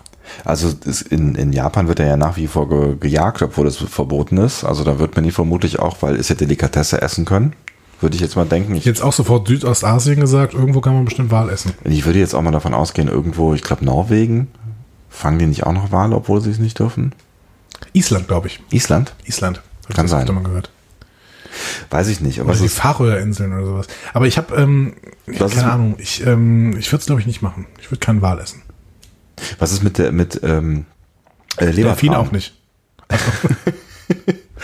Das kam aus dem Chat. Lebertran? Was? Nein, Delfin. Oder hast du gerade den Chat nicht Ich habe keinen Chat gelesen. Ich wollte gerade sagen, Delfin auch nicht. Weil Mr. Capture in der äh, Sekunde schrieb Japan, da gibt's auch Delfin. Deswegen habe ich gedacht, du gehst darauf ein. Nein, Ähm, ich gehe nicht, ich kann nicht Chat lesen währenddessen. Ich muss mich hier schon darauf konzentrieren, irgendwas zu sagen. egal, aber wird Lebertran nicht aus, äh, wurde, oder wurde Lebertran nicht mal aus äh, Wahl, gemixtem Ma- Wahl gemacht? Egal. Wahlfett. Es ist auch egal. Wahrscheinlich in den, in den 30ern als. Äh, Ich habe keine Ahnung. Gibt es noch Lebertran überhaupt? Ich glaube schon, aber wahrscheinlich hat das nichts mit Wahl zu tun. Soll ich meine, soll ich meine Suchanfrage? Interessiert das irgendwen, ob es Lebertran gibt? Lebertran. Ja, bevor wir in die Kantina gehen, müssen wir noch rausfinden, was Lebertran ist. Ist ein dünnes, hell bis braungelbes Öl, das hauptsächlich aus der Leber von Kabeljau, Dorsch und Schellfisch, aber nicht aus dem Tran der Wale gewonnen wurde. Aha. Es werden auch andere Arten wie Seehecht, äh, Pollakai oder Rochen zur Produktion verwendet. Früher wurde er und so weiter und so fort. Wird dann irgendwie die Geschichte noch mit dem Wal erwähnt irgendwann? Äh, Such mal auf dieser Seite nach dem Stichwort Gormaganda. Auf dieser Seite, die sich Wikipedia nennt. Nein, unter, unter Lebertran. Dann- Gorma. Nee, wird nix. Komm. Gut, haben wir, da, haben wir das doch geklärt an dieser Stelle. Ja. War auf jeden Fall eine schöne Szene und die, dieser äh, Autorenraum hat irgendwie so ein bisschen Fable dafür, witzige Sachen zu essen. Ne? So ein bisschen. Irgendwie schon, ja. Aber es war eine witzige Szene, das kann man schon irgendwie, das war ja. Und Also wir haben, wir haben glaube ich, noch gar keinen Gag gesehen, ne? so richtig klingonisches. Ne? nee, ich glaube nicht. In dieser, in dieser riesen Menüszene haben sie irgendwas anderes gegessen und Giorgio. Dann haben wir, dann haben wir äh, Kelpianer. Übrigens habe ich die äh, Szene noch mal gesehen, wie ähm, Burnham den Kelpianer auswählt. Ja. In dieser Voting Ambitions, äh, äh, Ambition Folge. Äh, ach so, hast du noch mal, hast du noch mal geguckt, oder Ja, was? und ich finde immer noch, dass der krass aussieht wie Saru. Ja, ich habe es ja auch gesagt, aber wir haben uns da ja schon auch so ein bisschen in, Er kann es nicht sein, aber in er Rassismus sieht sehr, sehr heftig Ja. aus. So. Ich würde ihn nicht unterscheiden können, wenn ich die beiden sehen würde. Okay, ähm, gut. Das, das noch am Rande. Gehen wir in die Nacktbar. Gehen wir, gehen wir in die Nacktbar. Also, ähm, die vier betreten dann diese Kantina. ähm, und da sind viele windige Gestalten. Uh, ich mag das Wort. Windig. Ähm, Giorgio orientiert sich dann sofort zur Table Dance Bühne und erteilt Burnham und Tyler den Auftrag, mit Geld nach Informationen zu suchen. Und dann lässt sie aber die völlig überforderte Tilly relativ schnell zurück und zieht sich mit einer Tänzerin und einem Tänzer hinter die Bühne zurück. Obwohl es eigentlich so aussah, als hätte sie jetzt äh, die Tänzerin an Tilly weiter verwiesen, ne? Aber das. Das äh, hat Tilly kurz gedacht, ja. äh, beziehungsweise die Tänzerin hat das auch kurz gedacht. Ja. Ähm, und Giorgio meinte dann, äh, nee, nee, ihr seid schon beide für mich. So, mitkommen. Ähm, ja, interessante Taktik, also alles in allem. Also die einen mit Geld losschicken, die anderen ins Bett äh, und ähm, ja gut, Tilly hat ja die Verantwortung ähm, für eigentlich die Drohne, wie wir bis zu diesem Zeitpunkt dachten. Genau. Ich finde so ähnliche Szenen auch in so Bars, habe ich auch schon bei Voyager gesehen. Ne? Also wo sie auf irgendwelchen Schrottplaneten in Bars waren und versucht haben, auch über irgendwelche, ja, über Deuterium oder sowas zu verhandeln. Ja. Ne? So. Ähm, und als das, das, ähm, die Imperatorin dann diese beiden Lu- Lustsklaven da quasi mitnimmt, Ja. ne? ist auch so ein bisschen wie Mirror Universe ähm, Kira. Kira. Genau. So ein bisschen, oder? Ja, äh, so, ein- genau. wir- Sexuell indifferent irgendwie, ne? Und ähm, Man nimmt halt alles, was man, nimmt kriegen, alles, kann. kriegen kann, genau. Ja. Ja, ja, da ist, das stimmt, da ist, da ist äh, so ein bisschen was dran. Ja. Also so weit entfernt sind wir tatsächlich hier und da echt nicht von dem Bild des Mirror Universe, was wir, was wir bisher dann auch in, in vor allem DS9 gezeigt Nee, bekommen mittlerweile haben, nicht ne? mehr. Wir ja. hatten zwischendurch Szenen, in denen wir wirklich sehr weit entfernt waren, Ja. als es so ein bisschen ähm, ähm, unterschiedlich gezeigt wurde, ob, als die Widerstandszelle gezeigt wurde und sowas, aber jetzt mittlerweile sind wir wirklich wieder in diesem völlig überzeichneten, ich glaube, ähm, der Nils hat es irgendwann mal Drag Queen Uni- Universum, äh, Universum genannt. Ne? Also es, es wirkt so ein bisschen so. Ne? Ja. Es ist völlig überzeichnete. Alle ähm, sind so ein bisschen drüber, ein bisschen drauf. genau. Ja. Hm, ja. Ja. So, Tyler und Burnham landen dann im Glücksspielteil der Nacktbar.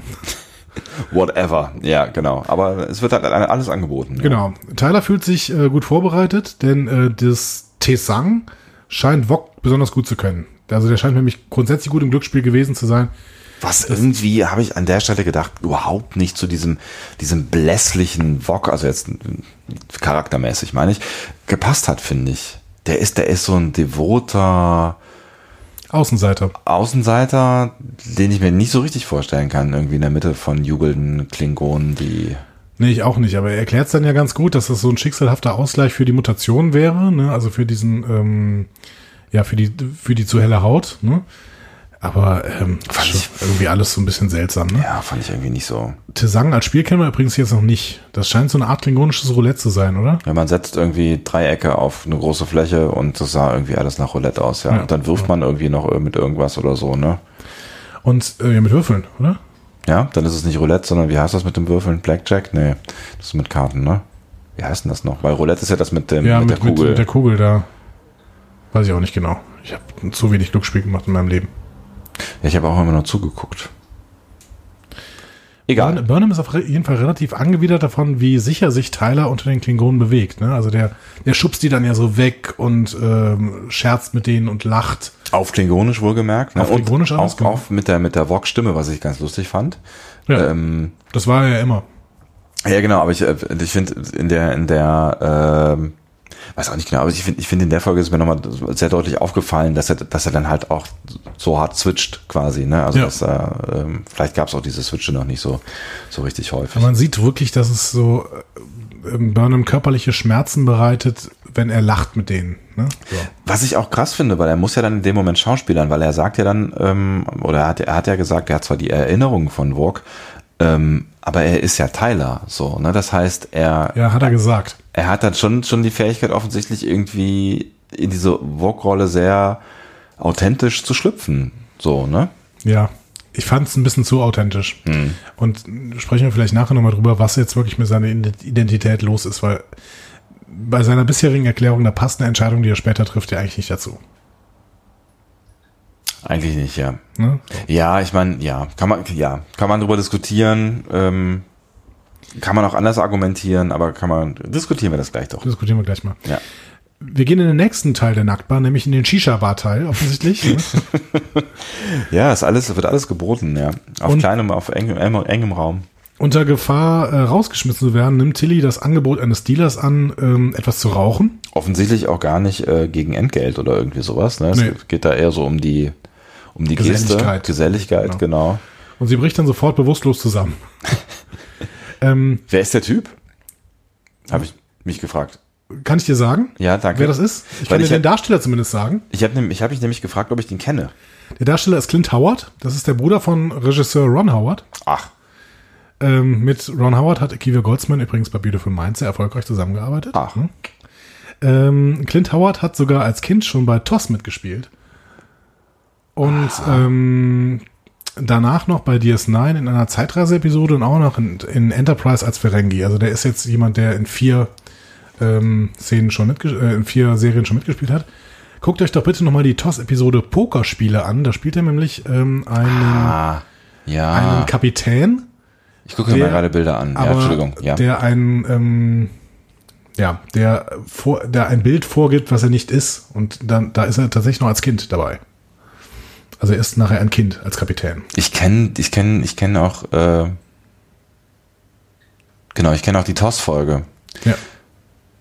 Das ist ja echt abgedreht. Und ich kenne ihn auch auf jeden Fall aus, also bei, bei, du hast gerade davor, bei, bei TNG hat er auch mitgemacht, ne? Genau. Da kenne ich ihn sicherlich auch, ja, ja. Wie gesagt, äh, ähm, bei TNG weiß ich nicht. Nee, bei TNG weiß ich nicht. Bei DS9 habe ich ihn gefunden. Da ist so eine Zeitreise-Episode, wo er ähm, ähm, ja, da, geht es, glaube ich, um diese, diese Slum-Bildung in der, auf der Erde. Erinnerst du dich? Ja.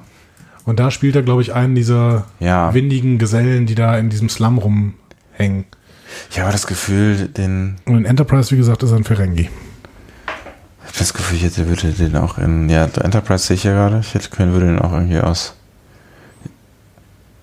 aus Next Generation kennen. Egal. Ja, auf jeden Fall ein bekanntes Gesicht. Okay, danke genau. für die Nachhilfe. Jetzt weiß ich, woher damit, ich ihn kenne. Damit ja. übrigens der erste Darsteller, der sowohl in TOS als auch in ähm, Discovery mitgespielt hat. Mhm. Und allgemein, glaube ich, einer der ersten ähm, Darsteller, die überhaupt aus anderen Serien schon bekannt sind. Denn ähm, das haben wir ja ganz oft gehabt, dass Leute in verschiedensten Serien mitgespielt haben. Die Königin ist da sicherlich Rachel Barrett Roddenberry, mhm. Ne, die in allen Serien mitgespielt mhm. hat, ne? die Laxana Troy, äh, Troy gespielt hat. Ja. Ähm, aber wir haben ja auch zum Beispiel äh, Diana Troy, die in mehreren Serien mitspielt. Ja. Und ähm, Riker, Picard, ja. gerade in einer Folge zumindest bei DS9 noch auftaucht und sowas. Ne? Genau, ja. ja. Genau. Ja, stimmt. Aber da, ja, das könnte sich natürlich jetzt auch äh, vielleicht irgendwie noch ändern in Zukunft. Aber das. Äh, wir werden sehen. Wir werden sehen. Ja. Vielleicht auch nicht. Ja. Genau. Und ähm, wir gehen noch in ein weiteres, in eine weitere Abteilung des Etablissements. Ja, richtig. Nämlich in den Tattoo-Shop. Fancy Tattoos. Mein genau. Gott, die also können einiges. Im, Im einen Teil des Raumes wird eine Trill tätowiert. Mhm. Und im anderen unterhalten sich bei einem Tyler. Bei der Trill habe ich dann gedacht, ähm, das ist gar nicht ausgeschlossen, dass das eine Dex ist. Zu der Zeit hat sie auf jeden Fall schon gelebt, ne? Genau, und äh, der, ich habe mal ein bisschen äh, rausgefunden, der Wirt müsste Ordred gewesen sein. Ähm, also auch nur eine Frau. Mhm. Was vor Curzon war, den wir ja, glaube ich, am breitesten, war, Curzon war viel, viel später. Äh, ja. Am breitesten ausgebreitet äh, bekommen ja. haben bei DS9, ne? Also dazwischen kommen noch, glaube ich, zwei äh, Decks-Wirte. Weiß gar nicht, weil Curzon war der letzte, ne? Der letzte vor. Äh, ja, der letzte vor Jazia. Jazia, genau. Mhm, genau. Ja. Also es müsste Ordred sein und ähm, äh, das ist eine, also eine vor Ordred. Mhm. Das war eine, die in den 40ern, also wir spielen jetzt ungefähr von in 2265 und in 2241 hat ein Wirt vor Ordred, also eine Wirtin, mhm. ähm, ein Verhältnis mit ähm, McCoy gehabt. Ach, mit McCoy. Mit McCoy, genau. Aber die ist Wo dann. wird das denn erzählt? Die ist dann irgendwann gestorben. Ähm, weiß ich nicht. Das ist ja interessant. Es wird in irgendeiner Episode auch erzählt und wird in einem Roman, es gibt einen Roman über die Dexwirte, mhm. wo das auch noch ein bisschen ausgebreitet wird. Das ist natürlich dann B-Kanon, aber ähm, in irgendeiner Episode wird das auch mit ähm, McCoy erzählt und dem Dexwirt. Crazy, okay. Ja. Und glaubst du, war ein Dex? Da weiß ich nicht. Gibt, keine Anhalts, wird, gibt eigentlich keine Anhaltspunkte. Gibt keine Anhaltspunkte, ja. aber könnte natürlich sein. Ja. Äh, ich finde, ich, ich mag den Gedanken. Ja, so. gut, lassen wir ihn da stehen. Genau. Ähm, Burnham äh, erzählt dann Tyler von ihrem Traumata vom Überfall der Klingonen auf ihr Elternhaus. Mhm. Sie musste offensichtlich miterleben, wie ihr Vater ermordet und ihre Mutter vergewaltigt wurde und später ebenfalls ermordet wurde. Ähm, und danach hätten sich die Klingonen an den Burnhamschen Essenstisch gesetzt, gegessen und gelacht. Und deswegen wird Burnham bei jedem Lachen von Klingonen eben getriggert so ein bisschen. Ja, das hat man ja dann in der in, den, in der also in der vorvorletzten Szene quasi ja relativ intensiv gesehen, dass genau. sie das überhaupt nicht geil fand als nee, nee, äh, fand also ich ganz, nicht, fürchterlich. Ne, und nee, das, das deswegen ähm, war es nicht nur, dass dass äh, Tyler da quasi ähm, jetzt nochmal sein klingonisches ich, ich, gezeigt hat, sondern diese ganze Atmosphäre scheint hier ziemlich an den Nieren gegangen aber zu sein. Aber dann mitten im Gespräch macht mhm. Burnham so einen Switch ne? ja. und sagt aber, ja, aber das ist das, was die hier haben, ist Heimat und dementsprechend wäre ich jetzt nicht besser als die, wenn ich denen ihre Heimat nehmen würde. Das ist total spannend, weil ja. genau das ist dann, das war der Moment, wo ich gedacht habe, ah, Andi, so, du hast recht gehabt. So, ne? Das, also ich, also ich finde genau, ja, egal. Aber red, red du erstmal weiter. Also Tyler sagt dann zwar nochmal, das, das stößt nicht auf Gegenliebe. Ja. Das wird keiner, keiner wird hier so handeln wie du. Und sagt, Burnham sagt doch, du hast das gemacht. Ne? Du ähm, warst derjenige, der quasi mir auch meine Heimat nicht nehmen wollte und sowas. Ne? Mhm. Und ähm, Burnham ist dann optimistisch ohne Ende. Fazit Burnham ist Sternenflotte ohne Ende. Ja. Also hallo, ne? Also das ist so sehr Sternenflotte, was sie da gerade erzählt. Also das ist kracht quasi. Ja, ne? absolut. Ja, ja. Äh, da habe ich wirklich, das war so für mich so der, der größte Star Trek-Moment vielleicht, den diese, ähm, den diese Serie bis jetzt gehabt hat. Wobei sie, wobei sie ja noch so zwei, drei jetzt liefern wird, ne? Aber definitiv, das ist ne? natürlich Star Ja. Trek ohne Ende. Also jetzt mal an alle da draußen, die erzählen, Discovery wäre kein Star Trek. Ne? Allein diese Episode, das ist nur Star Trek. Ja. Die, ununterbrochen. Ne? Und äh, ich rede nicht von äh, Kanon-Verweisen. Ja, wir sehen, wir sehen die Enterprise. Ne? So, aber ich, ich rede von so einer Grundhaltung, die Burnham hier zeigt, ne? die sie natürlich gelernt hat durch Sarek oder sowas. Aber das ist genau das, was, was äh, Roddenberry eigentlich wollte. Dieser Mensch, der über, über dem Hass steht, über den Feinden Genau. und eben Feindesliebe zeigen kann. Und das Ja. war das, was Roddenberry eben, eben natürlich nicht mit einem religiösen Impetus, sondern äh, als, als quasi der Mensch entwickelt sich weiter und wird zum moralischen Übermenschen so ein bisschen. Ne? Und das ist, was Roddenberry wollte. Und Burnham zeigt das hier ohne Ende. Das ist Star Trek at its best. So. Obwohl sie natürlich ähm, quasi jetzt die ganze, die ganzen 15 Folgen dafür gebraucht hat, sich ja, da schon auch ein Stück weit zu sortieren. Also sie hat, sie hat zum Teil aus den richtigen Gründen falsch gehandelt oder aus den falschen Gründen vielleicht auch mal richtig gehandelt und jetzt fängt sie immer mehr an, das zu sortieren und reflektiert das ja auch dann später nochmal, an welchen Stellen sie irgendwie sich. Definitiv, äh, definitiv. Und das, das finde ich ganz, äh, finde ich ganz spannend. Ähm, und sie, sie hat ja tatsächlich auch so ein bisschen was, was Teile angeht, recht. Das fand ich auch eine ganz, eine ganz äh, spannende Erkenntnis. Und ich habe mich natürlich sehr gefreut an der Stelle, ähm, dass, dass du mit deiner Theorie ähm, oder zumindest mit diesem Teil deiner Theorie recht gehabt hast, weil du hast ja schon letzte Folge und auch davor die Folge, glaube ich, schon gesagt, dass du daran glaubst, dass dieser Konflikt, äh, der am Ende oder der, der Konflikt, der sich jetzt quasi, äh, der große Konflikt, der sich aufbaute, dass der ähm, durch den inneren Konflikt von Michael gelöst werden ja, wird. Und genau ja, so passiert es ja dann auch. Es passiert genauso, genau. Ja. Und das, aber, also herzlichen Glückwunsch dazu an dieser Stelle. Ja, ne? danke, aber das, ja. aber ich, ich finde, das hat man natürlich kommen sehen, aber ich finde es auch einfach, ja. Äh, das haben sie an der Stelle auch schön gelöst ja. irgendwie. Ne? Weil in, ich fand es bei Burnham jetzt authentisch. Absolut. So. Weil sie hätte es vielleicht in der letzten Episode, am Anfang der letzten Episode auch noch nicht so gemacht. Mhm. Aber sie hat das, was Sarek ihr dann nochmal mitgegeben hat, der selber ja überhaupt nicht gut handelt. Ne? Ja, ja, genau. Aber der hat ihr quasi die richtigen, richtigen Worte gesagt, damit sie den letzten Schritt macht, bis hin zu, hey Leute, wisst ihr eigentlich, dass das Einzige, was wir hier haben, unsere Werte sind? So, und jetzt halten wir die bitte hoch. Und wie, sie, sie sagt, glaube ich, irgendwann auch, ich glaube, in ihrer End Endrede sagt sie, das ist, das ist das Leuchtfeuer. Ja. Die Werte sind das Leuchtfeuer, was wir hier hochhalten müssen. Und das ist halt krass. Ähm, ich Gänsehaut. Ja, ich auch.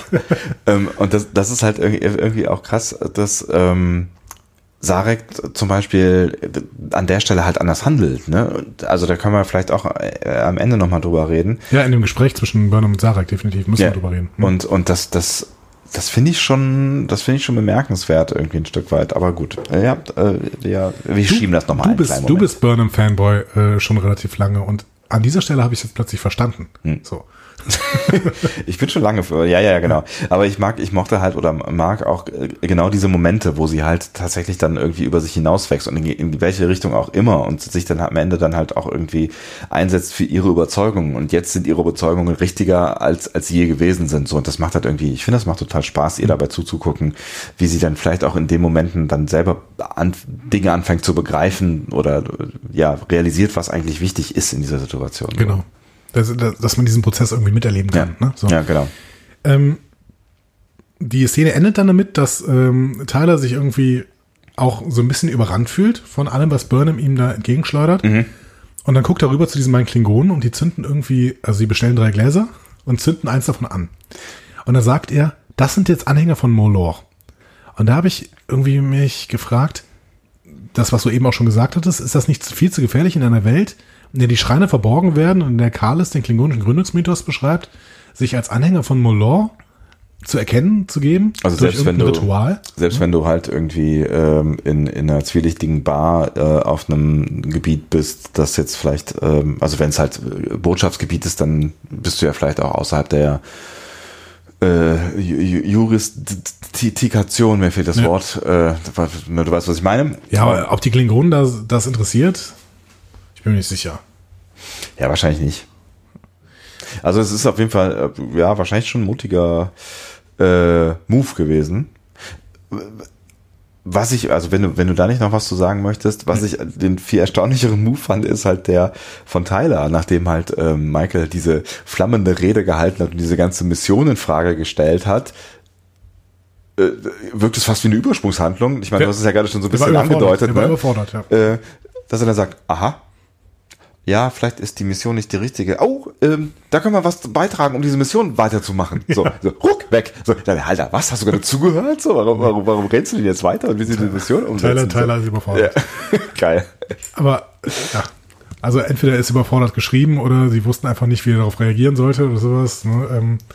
Ja, ist schräg auf jeden Fall. Also, da, also das fand ich echt schräg. Äh, naja, egal wir haben, wir haben ja noch einen Moment, äh, bis Tyler dann auch versteht, ähm, ich weiß nicht, was, was Tyler verstanden hat. Das Ja, er versteht, ein wo bisschen- sein, wer versteht, wo sein Platz ist. für mich eine der, der fragwürdigsten äh, Szenen. Da werden wir gleich drüber reden, bitte. Imperatorin Kira, äh, äh, Giorgio ist mit den beiden ähm, Oriona-Prostituierten dann fertig. Ne? Richtig. Die sind auch relativ begeistert und sagen so, ja, äh, eigentlich dürfen wir dir nichts in, in Rechnung stellen. Also Müssen zumindest wir zwar, er, müssen so wir er zwar, ne? genau, er, er scheint von ihren Skills ganz schön angetan zu sein. Sie ist die Geschäftstüchtige und sagt so, nö, äh, Genau. bezahlen wir schon ganz geil, so am Ende, ne? Und äh, Giorgio sagt dann, ja, ähm, aber bevor ich bezahle hier, ich habe noch ein anderes Anliegen und dann packt sie sofort ihre Waffe und fordert dann Informationen über den Schrein von Malor. Habe ich auch gedacht, so, das ist ja eine, erstens eine ziemlich ähm, aufwendige Methode. Vielleicht hatte Giorgio natürlich auch gerade irgendwie Bock, sich Die hatte da Bock, die so, hatte Bock, ne? glaube ich. Ähm, Sie sagt ja auch vorher, es, ich wusste schon, dass nicht alles in diesem Universum langweilig ist. So? Ja, es ist natürlich, also es ist natürlich auch, auch zeitaufwendig einfach, ne? Wenn du dir jetzt halt überlegst, sie sind gerade auf einer Mission, um, um relativ zielgerichtet Informationen zu bekommen. Aber ist ja Giorgio egal. Ja, offensichtlich. Ich finde die aber auch sehr, sehr, sehr comichaft gezeichnet irgendwie. Also die, ich habe ja schon eben gesagt, dass sie mich nervt.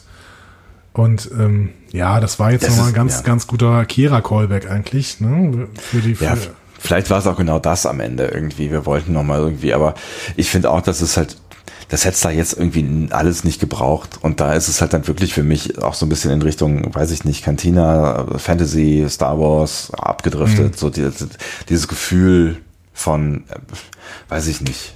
aber sie kriegt ja auch nichts raus. Ne? Nee, also die, also die Nummer war halt eigentlich relativ sinnlos, außer Ja. dass es ihr vielleicht dann Freude bereitet hat. So be it. Genau. Gehen wir wieder zu Tilly. Ah ja, Die erwacht, als der ähm, Orioner gerade an ihren Fesseln äh, schweißt, irgendwie, ne? so einen kleinen Die- die- Laser, Laserschweißer. die den äh, Kasten Laserschwerter haben wir also auch in, in der Kantine. Toll. Ja, natürlich, genau. Die waren kein Verbot in der Kantine. Genau. Also die haben die, die, dieser Kasten mit der Drohne ist an ihr Handgelenk gebunden mit diesen Fesseln, ne? Ja. Und ähm, der, ähm, ich fand's ganz schön, der, der Orioner begründet seinen Fast-Diebstahl dann einfach mit seiner Identität. Ja, hey, ich bin Oriona. So, was? Leute, Hä? ist Was, was erwartest du du? hast geschlafen. Hä? Und ich bin Orioner. Ja, du bist sofort umgekippt, so. Was soll ich machen? Hat mir, hat mir sehr gut gefallen. ja, fand ich auch Also, gut. ich, ich, ich darf das, weil ich bin Orioner. Ich muss das, ich muss das machen. Das ist meine DNA. Und offensichtlich scheint Tilly das auch so als Erklärung relativ okay zu finden. Ja gut, so. die ist total high. Ja. Ne? Also sie fragt dann ja auch, welche Droge sie da gerade inhaliert hat. Und er sagt, ja, das war Vulkanasche, denn die Vulkane sind noch aktiv. Und dann denkt Tilly plötzlich, Moment mal, verdammt. Ich bin auf Vulkanasche high. Nein, das denkt sie nicht, aber das habe ich gedacht so. Vulkanasche? Aber du, du erstmal mit deiner Dramaturgie. Ähm, ja, ja, da kommt sie an der Stelle halt äh, darauf, dass ähm, wenn die Vulkane noch äh, an sind, dass das mit dieser Drohne ja keinen Sinn macht, weil die Drohne würde verglühen, wenn die äh, in so einen Vulkan reinfliegen würde. Ja, ist halt ein helles Köpfchen, diese Tilly. Genau. Und Ja. dann ähm, nimmt sie sich dieses Schweißgerät und sie ist auch schlauer als der Orioner, weil der Orioner hat, wollte dieses, die Fessel abschweißen und sie macht mit einer Handbewegung eigentlich diesen Kasten auf. Ja, genau. Was der Orioner hätte ja auch machen können. Aber Richtig. gut, macht Ja. er nicht. Ne? So, und da findet sie eine Bombe. Und äh, ruft dann natürlich sofort Burnham an. Ne? Ich, ich mag es immer, dass du anrufen sagst. Ja, 050 Burnham. Ja. Und ähm, erzählt ihr dann von der Wasserstoffbombe, die Der sie? Wasserstoffbombe, der Wasserstoffbombe. Dieses Wort fällt relativ häufig dann in den nächsten äh, 40 Sekunden, habe ich das Gefühl. Hydrobomb. Ja. What's a Hydrobomb? Hast du Ähm. Wasserstoffbombe sag- gesagt? Ja, ich habe Wasserstoffbombe gesagt. Hat sie Wasserstoffbombe gesagt? Kommt dann noch Giorgio so? Alle fragen nach der Wasserstoffbombe. Ähm, genau, Giorgio hört dann echt das Gespräch und schlägt Tilly sofort K.O. Ja. Ja, konsequent. Was hättest du gemacht? Ne? Genau, nicht, nicht lang schnacken, bam. Ja. Aber ähm, auch hier wieder, Tilly, ne, ich muss ja jetzt jede einzelne Szene mit Tilly loben, aber sie ruft Burnham an und sagt erstmal so, First of all, I'm very high. Was, was mich jetzt an Burnhams Stelle jetzt irgendwie nicht unbedingt motiviert hätte, ihr viel mehr Glauben zu schenken, was die Weiterführung des Gesprächs angeht. Aber gut, Gut. das hat ja funktioniert. Ja. Gespräche funktionieren super in dieser Folge, also auch, auch Reden und so, die funktionieren alle perfekt. Also, also. Dialoge sind richtig gut, das habe ich mir auch gedacht. Also Dialoge sind richtig gut, auch die Rede, ja, hast du recht. Aber ich, ich, meinte, ich meinte das sogar ein bisschen ironisch, ehrlich gesagt. Aber äh, tatsächlich, nein, also ich finde tatsächlich, dass, dass Aber viele Dialoge sind schön. gut funktionieren. die Szenen sind sehr schön. Ja. Definitiv. Ich finde nur, dass Reden teilweise eine sehr starke Überzeugungskraft haben in dieser Episode. Okay. ähm, ja gut, also Ja, gut. eine Wasserstoffbombe in einen Vulkan zu schmeißen, löst die Apokalypse aus. Sagt Tilly zumindest. Ne? Das, ja, ja, genau. Ich, ich, ich hatte auf, auf äh, irgendwas mit Myzel oder so jetzt noch gewartet oder so. Das Ja. Multiversum wird zusammenbrechen. Ja, genau. Also eigentlich war es ein bisschen albern, ne? weil ähm, sowas, sowas Kleines, das juckt ja keinen mehr. Ne? Wenn Planet in die Luft gejagt wird, okay, eine die die Heimatwelt, nee, darf man ja nicht sagen, Ja. aber die äh, der Heimatplanet der äh, Klingonen, mein Gott. Also Burnham wird auf jeden Fall ziemlich schnell klar, als Tilly das so referiert. Das war der Plan. Und sie ruft dann Saru, doch, es ist zu spät. Ne, sie sehen sofort auf diesem Schirm, äh, Giorgio hat die Bombe bereits gelegt und äh, kann dann auch nicht gebeamt werden, weil die Schreine ja abgeschirmt sind. Ja. Das hatten wir wieder hier, das haben sie uns am Anfang erklärt. Ne? Ähm, dementsprechend ähm, hat, ich- hat das für mich auch gut, gut funktioniert. Also Giorgio ist da jetzt hingelaufen und ähm, kann nicht mehr rausgebeamt werden. Ja.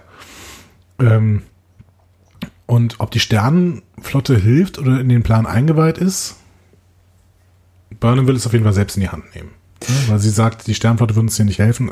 Wahrscheinlich ist das deren Plan gewesen. Genau, also das, das muss ihr eigentlich an der Stelle aufgegangen sein und ich frage mich tatsächlich auch so ein bisschen, warum es ihr nicht vorher aufgegangen ist, weil ihr ja eigentlich hätte klar sein müssen, dass wenn ähm, Cornwell Giorgio auf diesen Stuhl setzt, dass da noch mehr hinter ist als der Plan, den sie eigentlich zusammen ausgeheckt haben, Eben. weil dann hätte das ja auch Saru leiten können oder also Ja.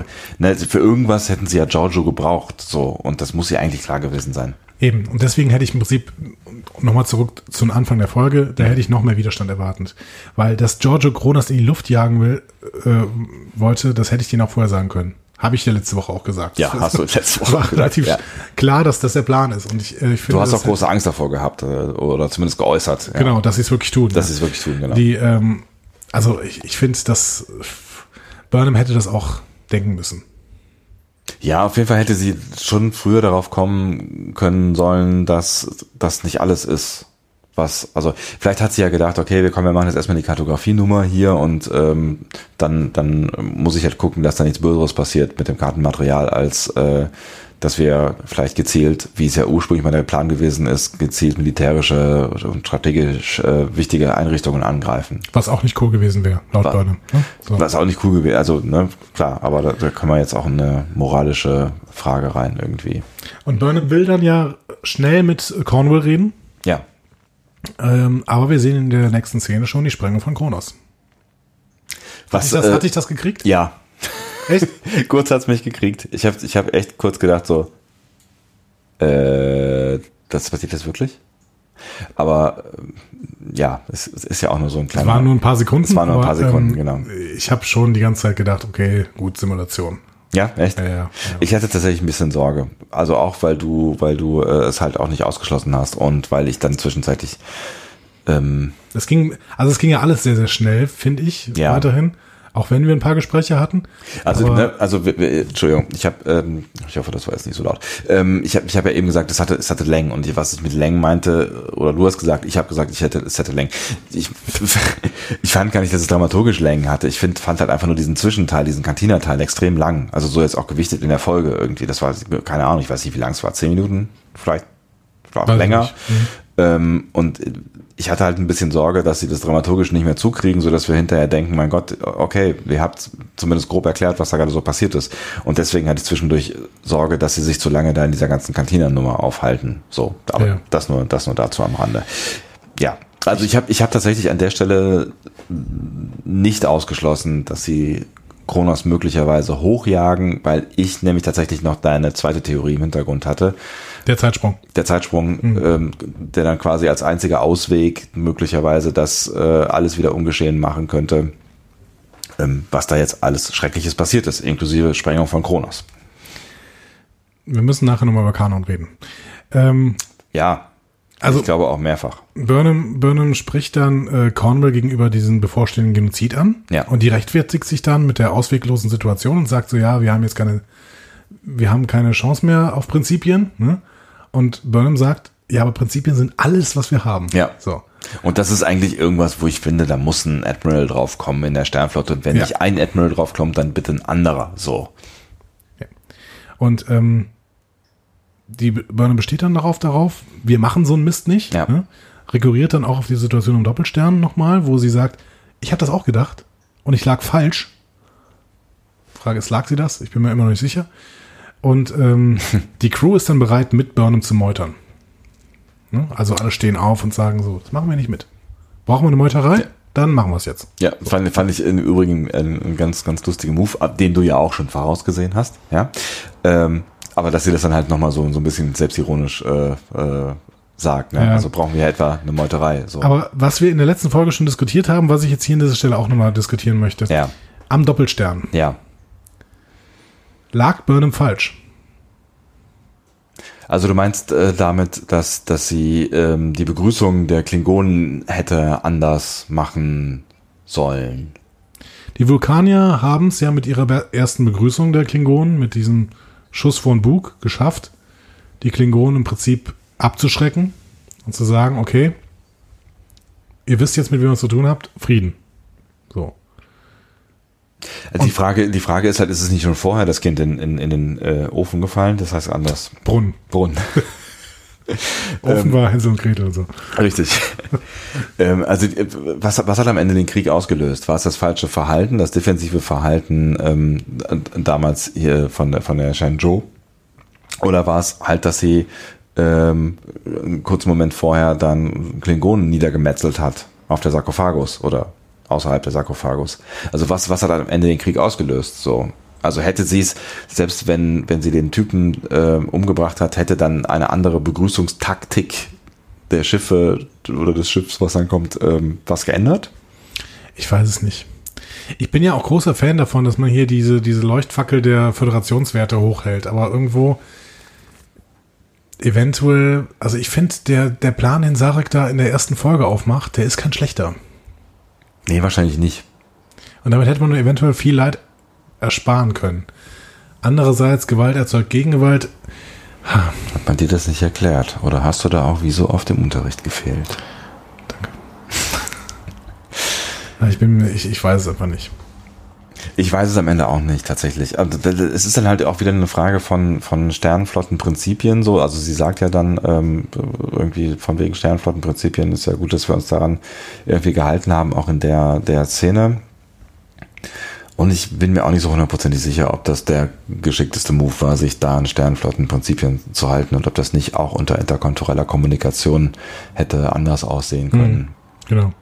Aber hier an der Stelle ist es auf jeden Fall schön, dass die Crew sich gemeinsam so gegen so ein Antiföderationshandeln stellt. Auch relativ schnell. Ne? Also, tollen, tollen Crew-Moment und auch Saru, wo man auch nochmal betonen kann, du sagst ja immer, ja, die haben ja auch ein, auch ein freundschaftliches ähm, Verhältnis zueinander, aber äh, der hat ja schon mal die erste Meuterei mitbekommen und eigentlich müsste, Mhm. müssten ihm da auch alle Ganglien äh, zu Berge stehen, äh, wenn äh, Burnham dann nochmal das Wort Meuterei benutzt, ne? ja, aber er fängt ja im Prinzip so gerade mit an. Ja, ja, ja, Also. ist richtig.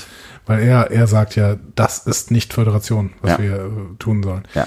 Und Cornwall knickt dann ein und da habe ich gedacht, okay, Cornwalls Karriere ist vorbei. Ohne Scheiß, ey, die knickt ja, also in jede Richtung knickt die ein, so, ne? Also äh, die macht irgendwie alles mit, was auch immer jetzt gerade angesagt ist. Und dann steht es am Ende doch wieder am, auf der Kanzel und da müssen wir gleich dann drüber Da müssen wir weil definitiv dann muss drüber ich reden. gleich mal kurz echauffiert gucken. Bitte. Wir gehen aber jetzt erstmal äh, unten an den Schrein ran. Ja. Ne? Denn wir haben einen Change of Plans. Ähm, Burnham kommt dann runter und äh, sagt: So, Giorgio, Plan ist geändert. Du kommst trotzdem frei. Hier ist das, hier ist der Befehl. Aber ähm, die Bombe äh, wird nicht gezündet. Mhm. Und ähm, Giorgio rechtfertigt sich und sagt: Ach komm, aber es würde doch überlebende Klingonen geben und überhaupt und lässt sich nicht abbringen, auch nicht von Drohungen. Also, ähm, und ja. schließlich kommt es dann darauf äh, an, Burnham drückt die Waffe Georgios an ihre Brust und äh, sagt, du musst mich schon töten, wenn du mich loswerden willst.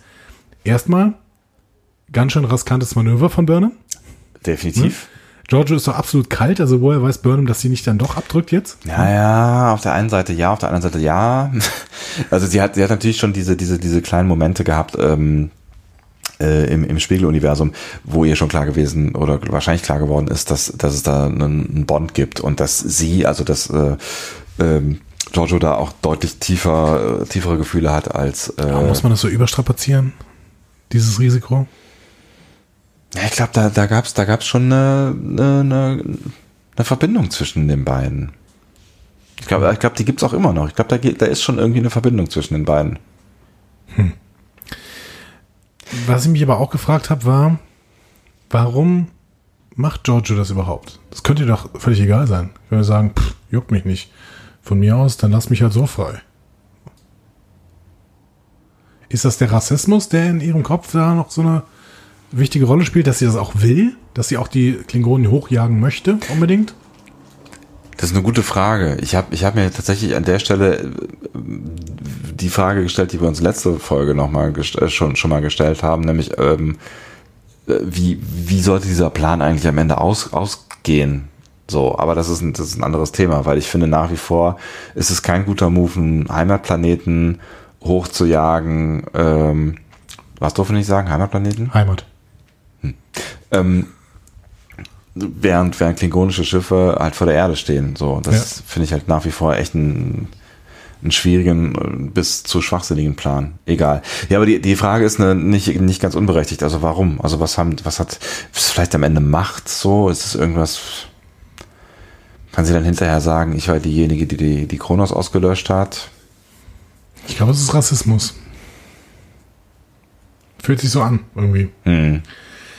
Ja, vielleicht. Ja. Giorgio gibt aber dann tatsächlich auf. Ne? Burnham hat gewonnen ne? mit ihrer ähm, Konfrontationstherapie. und äh, Ja. dann werden Lorel und Tyler gerufen.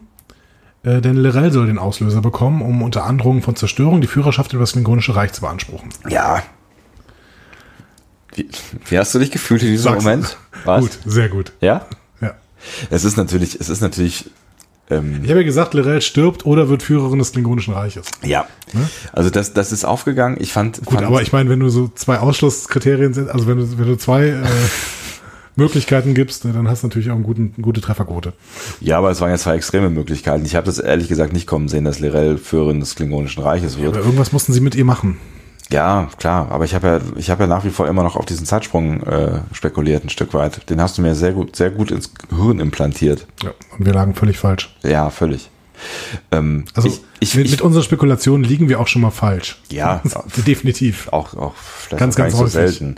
Ähm, ich habe tatsächlich an, an der Stelle so kurz, kurz ein bisschen Disney-Musik aufploppen hören, weil mir das plötzlich, also es war natürlich total eine totale Sternflottenlösung am Ende, ne? aber es war, es war schon so ein bisschen, wir fassen uns das alle in den Händen und finden alle eine Lösung füreinander. Das war auch sehr einfach. Alle, allen, allen geht's plötzlich gut, so, ne? Ja. Es ging sehr einfach. Diese Ja. Szene hat nicht besonders lang gedauert. Im Prinzip war danach alles wieder gegessen. Ähm, ich fand trotzdem in dieser Szene hat mir einiges gut gefallen. Mhm. Ähm, nämlich äh, zum Beispiel, dass Tyler dann irgendwie klingonische Worte an Lorel richtet. Ne? Und ähm, Ja, da- jedes ja. einzelne klingonische Wort verursacht Schmerzen bei Burnham. Ja. Das war so schön zu sehen, Ja. dass sie wirklich bei jedem Wort so zusammenzuckt. Da zeigen sie auch ihr Gesicht irgendwie. Ne? Und ach, auch schön gespielt von Sonequa Martin Green einfach an dieser Stelle. Also hat Definitiv. mich also sehr, sehr stark überzeugt an der, äh, ja, in dieser Szene vor allen Dingen. Ja, was, was halt ich meine, das zeigt natürlich auch nochmal irgendwie, äh, irgendwie die Stärke von, von Burnham als Charakter, dass sie halt quasi auch diesen Plan mit ausheckt und dass dann ja quasi zwei Frauen dann, die beide auf Tyler slash Vogue standen, zusammen diesen Plan umsetzen, Ja. ist ja einfach, einfach schon, mal- ist ja schon eine krasse Nummer einfach so, ne? Total. Ja. Also auch für beide vermutlich. Ne? Also ich vermute mal auch, dass Lirel Tyler, äh, Quatsch, Lirel äh, Michael nicht so geil findet. Ja, Also immerhin ist, also wenn Lirel wirklich auf Tyler gestanden, also auf Vogue gestanden hat, was ich jetzt mal glauben würde, dann ist Michael diejenige, die äh, Vogue daran gehindert hat, aus Tyler rauszukommen. erstens glaube ich nicht, dass Lorel das weiß mit, mit äh, Burnham und zweitens. Ähm, Meinst du? Ja, glaube ich. Woher soll die das wissen? Weiß ich nicht, hat Tyler vielleicht mal erzählt. Nee, die waren ja nicht lange zusammen. Und zweitens, ähm, Lorel hat einfach überhaupt nichts für Burnham übrig. Die, die ist, also ich glaube, sie nennt die irgendwann, was willst du, besonders kleiner Mensch oder so. in einer, in einer Szene irgendwie. So. Also das interessiert sie überhaupt nicht. Was ich dann sehr, sehr interessant bis sehr, sehr strange fand, Giorgio ist dann ja raus aus der Nummer und sagt, alles klar, ich gehe dann mal. Ne? Ja, genau, So, dann ja. geht sie. So. Und ich so, ey, Leute, ihr könnt die doch nicht laufen lassen. Wird das jetzt der größte Antagonist aller Zeiten? Wahrscheinlich. Ne? Wahrscheinlich, ja. Also, wenn die nicht, wenn die nicht noch eine Rolle spielt, die einfach so rausmarschiert dann. Ja. Ja, hab ich, ich habe mich tatsächlich, also da, da habe ich mich bei Matt damals mehr aufgeregt, dass sie Matt laufen lassen. Irgendwie. Ähm, ja, aber es ist eigentlich, ist es. Ja, aber Matt ist eigentlich ein Loser-Typ. Und Ja. Giorgio ist eine Imperatorin, die äh, auf der, in einem anderen Universum die Herrschaft über das ganze Universum an sich gerissen hat. Ja, ich glaube, dass sich, dass sich Michael am Ende vorstellt, dass sie jetzt irgendwie in Frieden in ihrer Nische ihr Leben zu Ende lebt. Nee, das glaube ich nicht. Nein. Weil äh, Michael hat in der letzten Folge äh, zwar gesagt, hey, ähm, ich habe dich hier hingebracht, um dir Moral zu zeigen, hat dann mal ja gemerkt, dass diese Moral einfach bei Giorgio nicht ankommt. Sondern Giorgio sagt, ihr seid alle verweichlicht und wenn ich mir hier richtig, wenn ich ja hier richtig Party mache, dann brennt die, brennt die Hütte. So. ja, ja, das stimmt schon. Und ich denke, dass sie jetzt auch, also sie wird eine große Antagonistin werden, glaube ich. Was interessant werden dürfte, weil wir, weil dann sind wir halt wieder beim, beim Kanon-Thema irgendwie. Ja, ne? genau. Das, ja, der Kanon mit einzelnen Personen Ja. wird nicht so gut passen, das stimmt. Ja. Okay, aber dann ist die Szene vorbei. Ja, sie haut ab und irgendwie wünscht, wünscht Michael ihr ja noch irgendwie äh, alles Gute, mehr oder weniger. Also das ist, äh, ja. Ich meine, was, es ist halt auch die Frage, was wäre, wäre Star Trek like, likes Handeln? Also wenn, wenn sie sie jetzt festnehmen würden, dann hätten sie das Wort gebrochen. Wäre halt, Ja, wäre halt irgendwie, ja gut, dann hätten sie, ich meine, dann hätten sie das Wort gebrochen, so. ja, das stimmt. natürlich. Auf der anderen Seite ist es vielleicht auch im Interesse der Föderation, dass so eine Person nicht durchs Universum zieht. Vielleicht muss man da dann auch sowas über so einen Wortbruch stellen. Es ist man also, sagen können, ja, mal, ich habe die Finger gekreuzt gehabt oder so.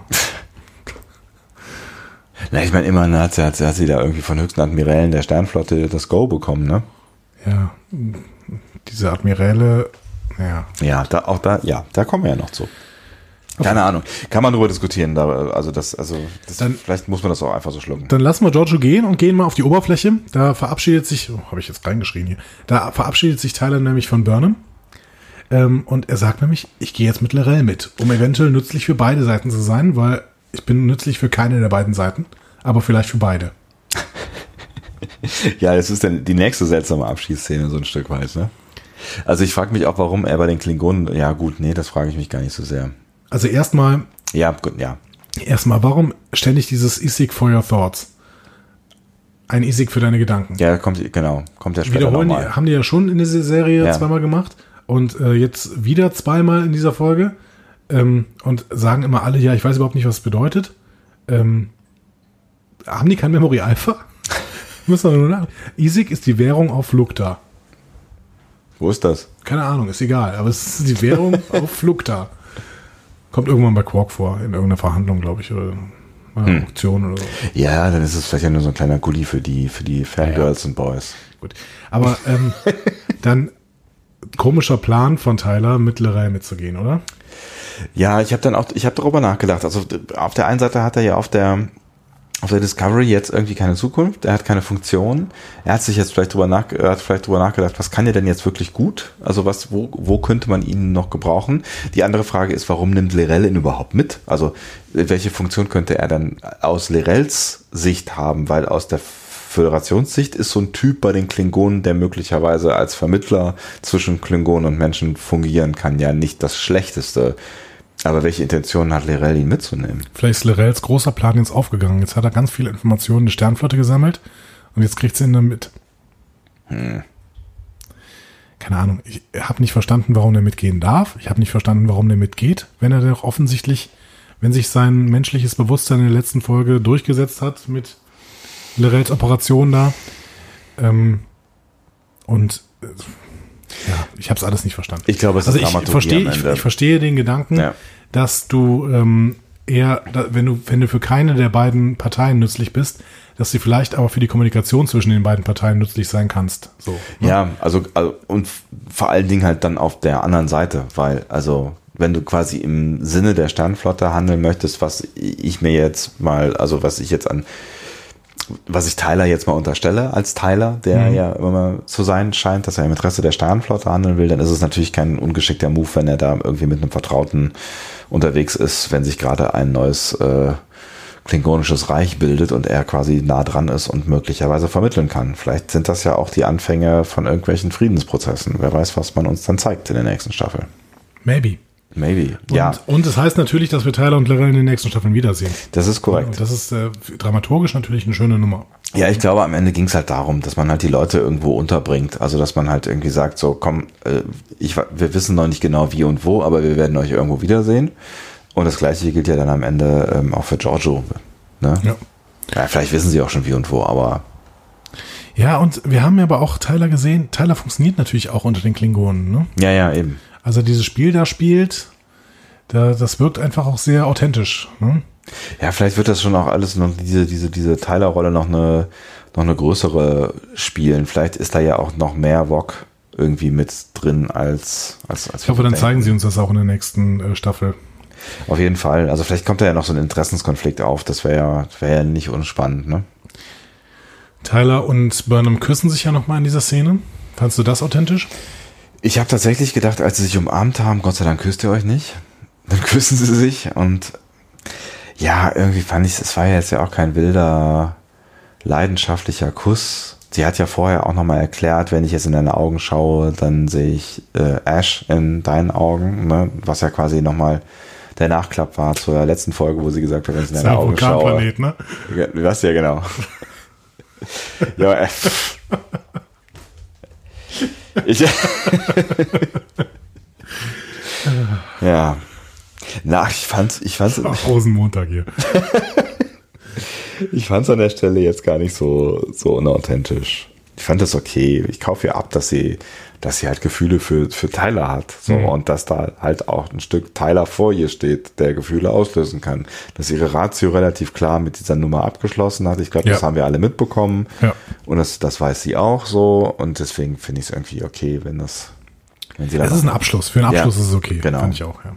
Deshalb hat er jetzt auch nichts offen gelassen, finde ich. Das hat jetzt auch nicht. Nein, nein, definitiv nicht. ne, also es so- gibt keinen großen Moment mehr in der nächsten Staffel, die berühren sich, äh, äh, sehen sich wieder und dann kommen hier große Gefühle und sie landen im Bett. Ja, also ich glaube glaub auch nicht, dass das jetzt der Hint war darauf, dass die beiden in der nächsten Staffel äh, eine Familie gründen genau, und viele kleine Klingonen-Babys bekommen. Ähm, Lorel hält in der nächsten Szene noch eine große Rede vor dem Klingonischen Rat. Da habe ich mich ja gefragt, so was ist denn jetzt eigentlich, also ich habe es nicht so ganz gecheckt, ähm, was jetzt eigentlich der Plan von Michael gewesen ist. So und ich habe bis dahin gedacht, ähm, Lorel läuft jetzt mit dem mit dem äh, mit dieser Fernsteuerung für die Wasserstoffbombe, haben wir lange nicht mehr gesagt das Wort, ähm, Hydrobomb. läuft sie jetzt irgendwie irgendwo hin, wohin auch immer, und sagt so, hier, ich habe euch gerettet, die böse Föderation wollte euch in die, in die Luft jagen. Ähm, und den Move, den sie jetzt macht, finde ich höchst erstaunlich und den darfst du mir gleich mal erklären. Aber erklär ihn äh, erstmal doch. Äh, Wie? Also ich, ich glaube, ich verstehe dein Un, deine Unsicherheit nicht, weil ich finde, Lorel macht genau das, was Burnham gesagt hat. Alles funktioniert und die Schiffe vor der Erde drehen ab. Fertig. aber sie erpresst ja quasi die Klingonen mit Ja. der Androhung, ich jag euch alle hier hoch, wenn ihr nicht mich als Führerin akzeptiert. Ich habe gedacht, sie läuft jetzt hin und sagt so, ey, guck mal, was ich für eine geile Sau bin. Ich habe euren Arsch gerettet, folgt mir Nein, jetzt nein, alle. nein, nein, nein.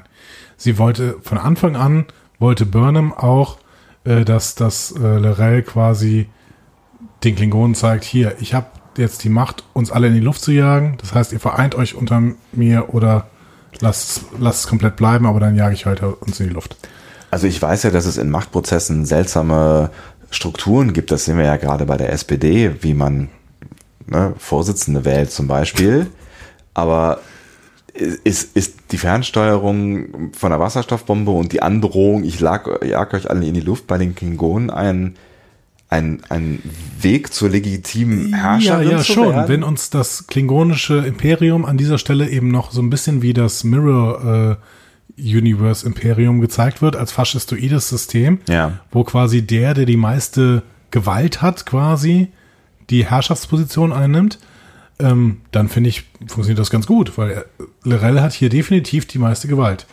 Ich finde es interessant, dass die, die ihr alle glauben. Ne?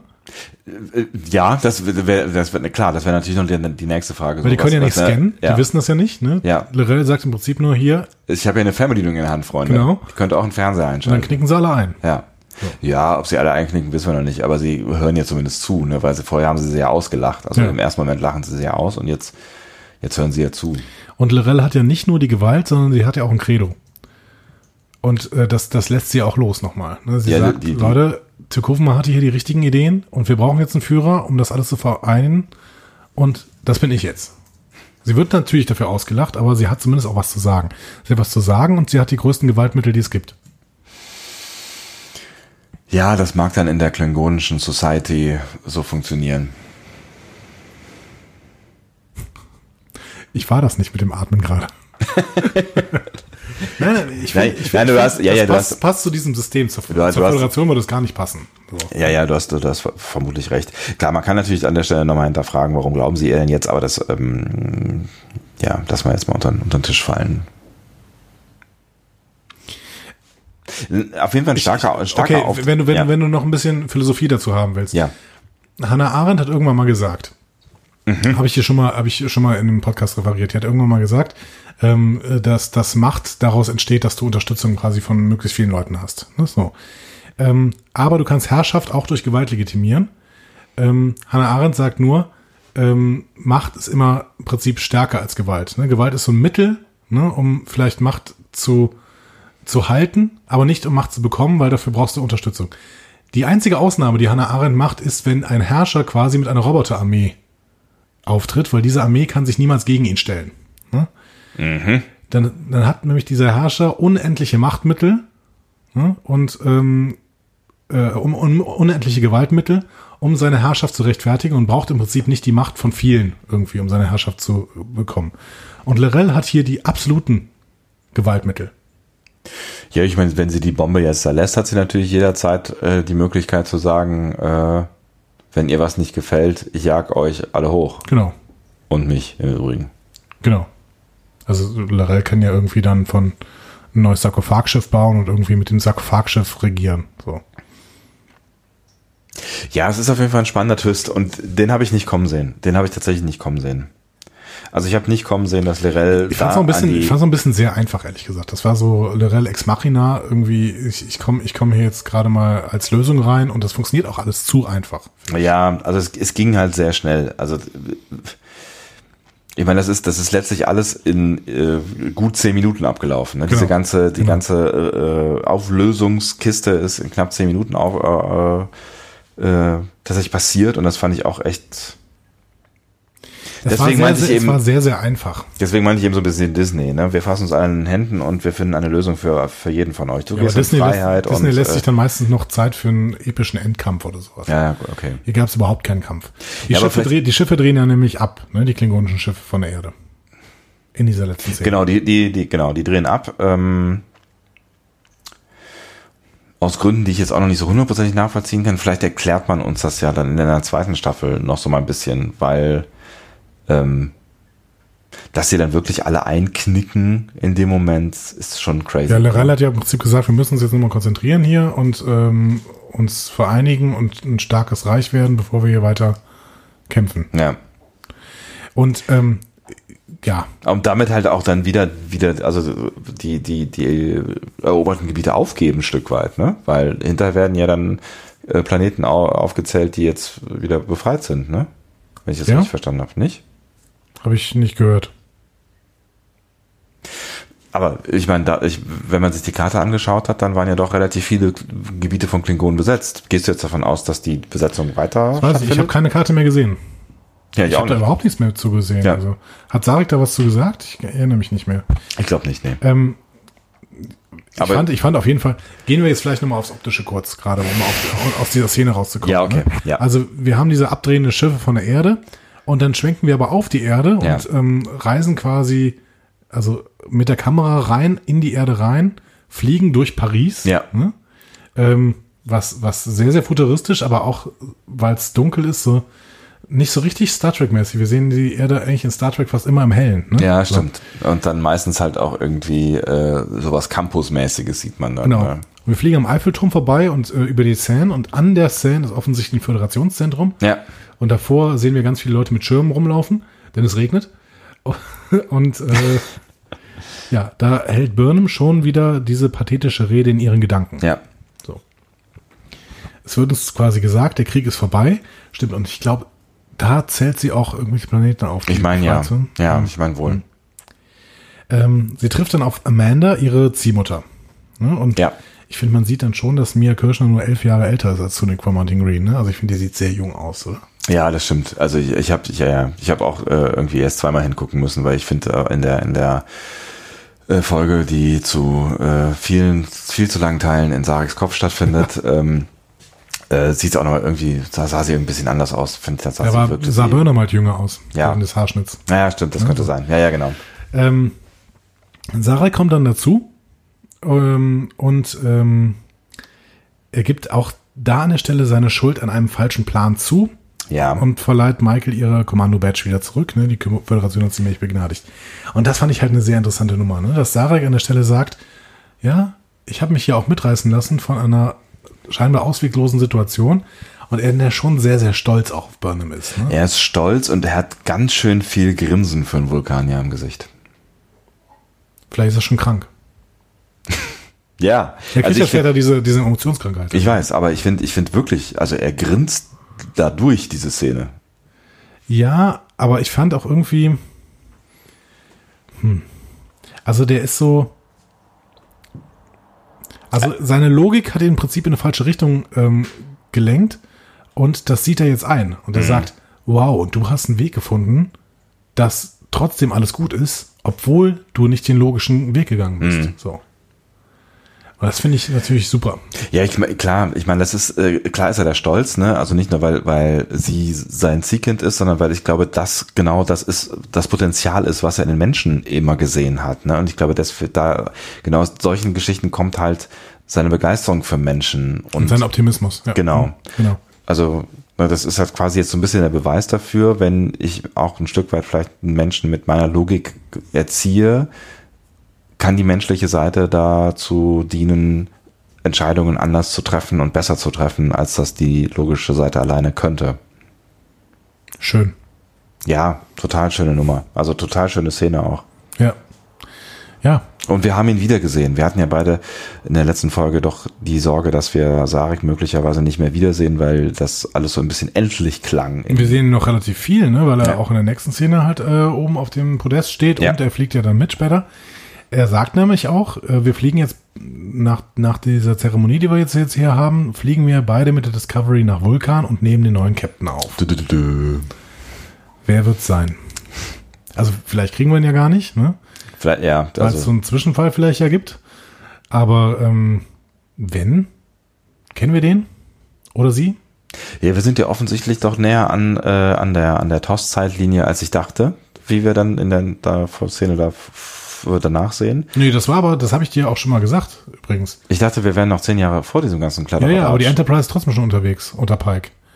Weil die, die, wir spielen zehn Jahre vor Kirks fünf Ja, Jahresmission. ja, schon klar. Ich wusste, mir war mir nicht bewusst, wie lange äh, Pike da unterwegs war. Der Käfig ist, spielt ähm, 64, meine Ach, echt? Okay. Also ein Jahr sogar vor Discovery.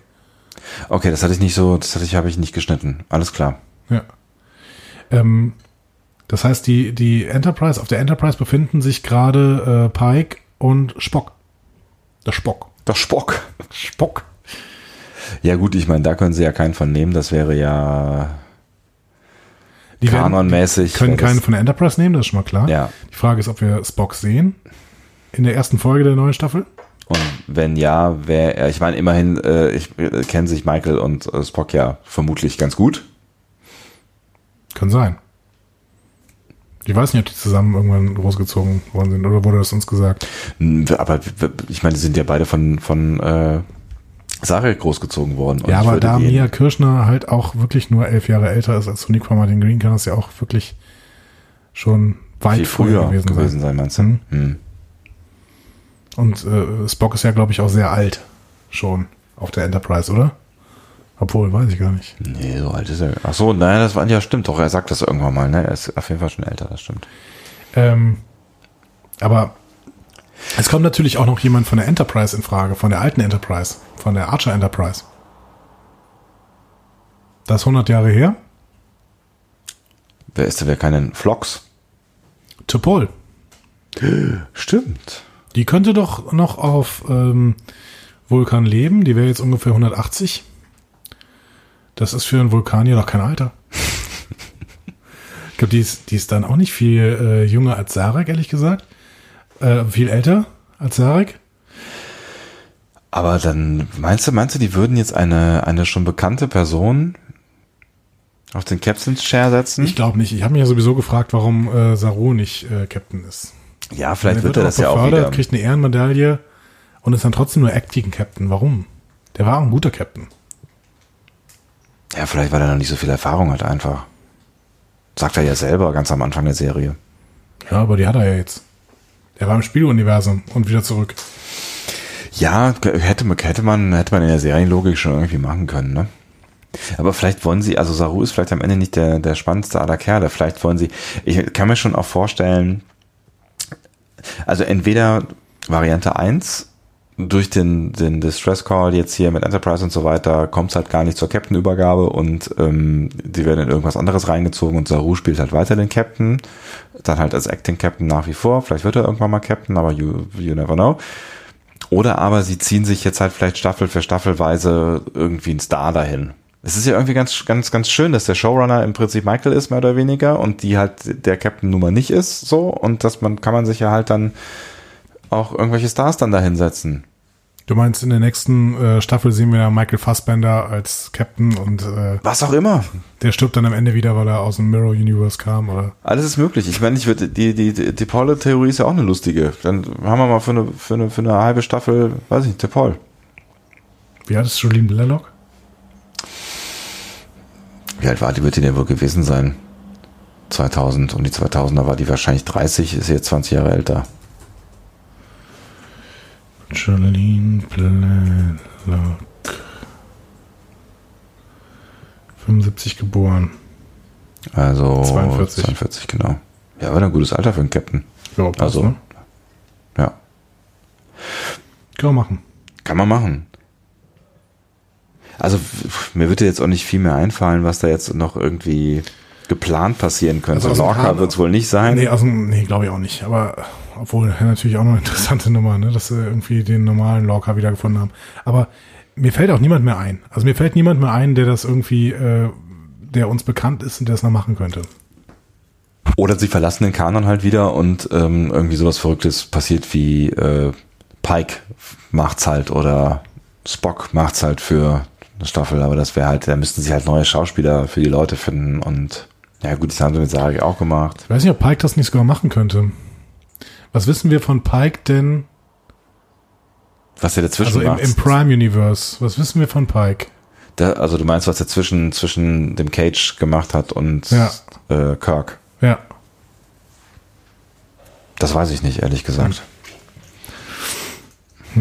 Naja, sagt uns das doch mal. Wir wissen mal wieder nicht Bescheid und ihr wisst es garantiert besser.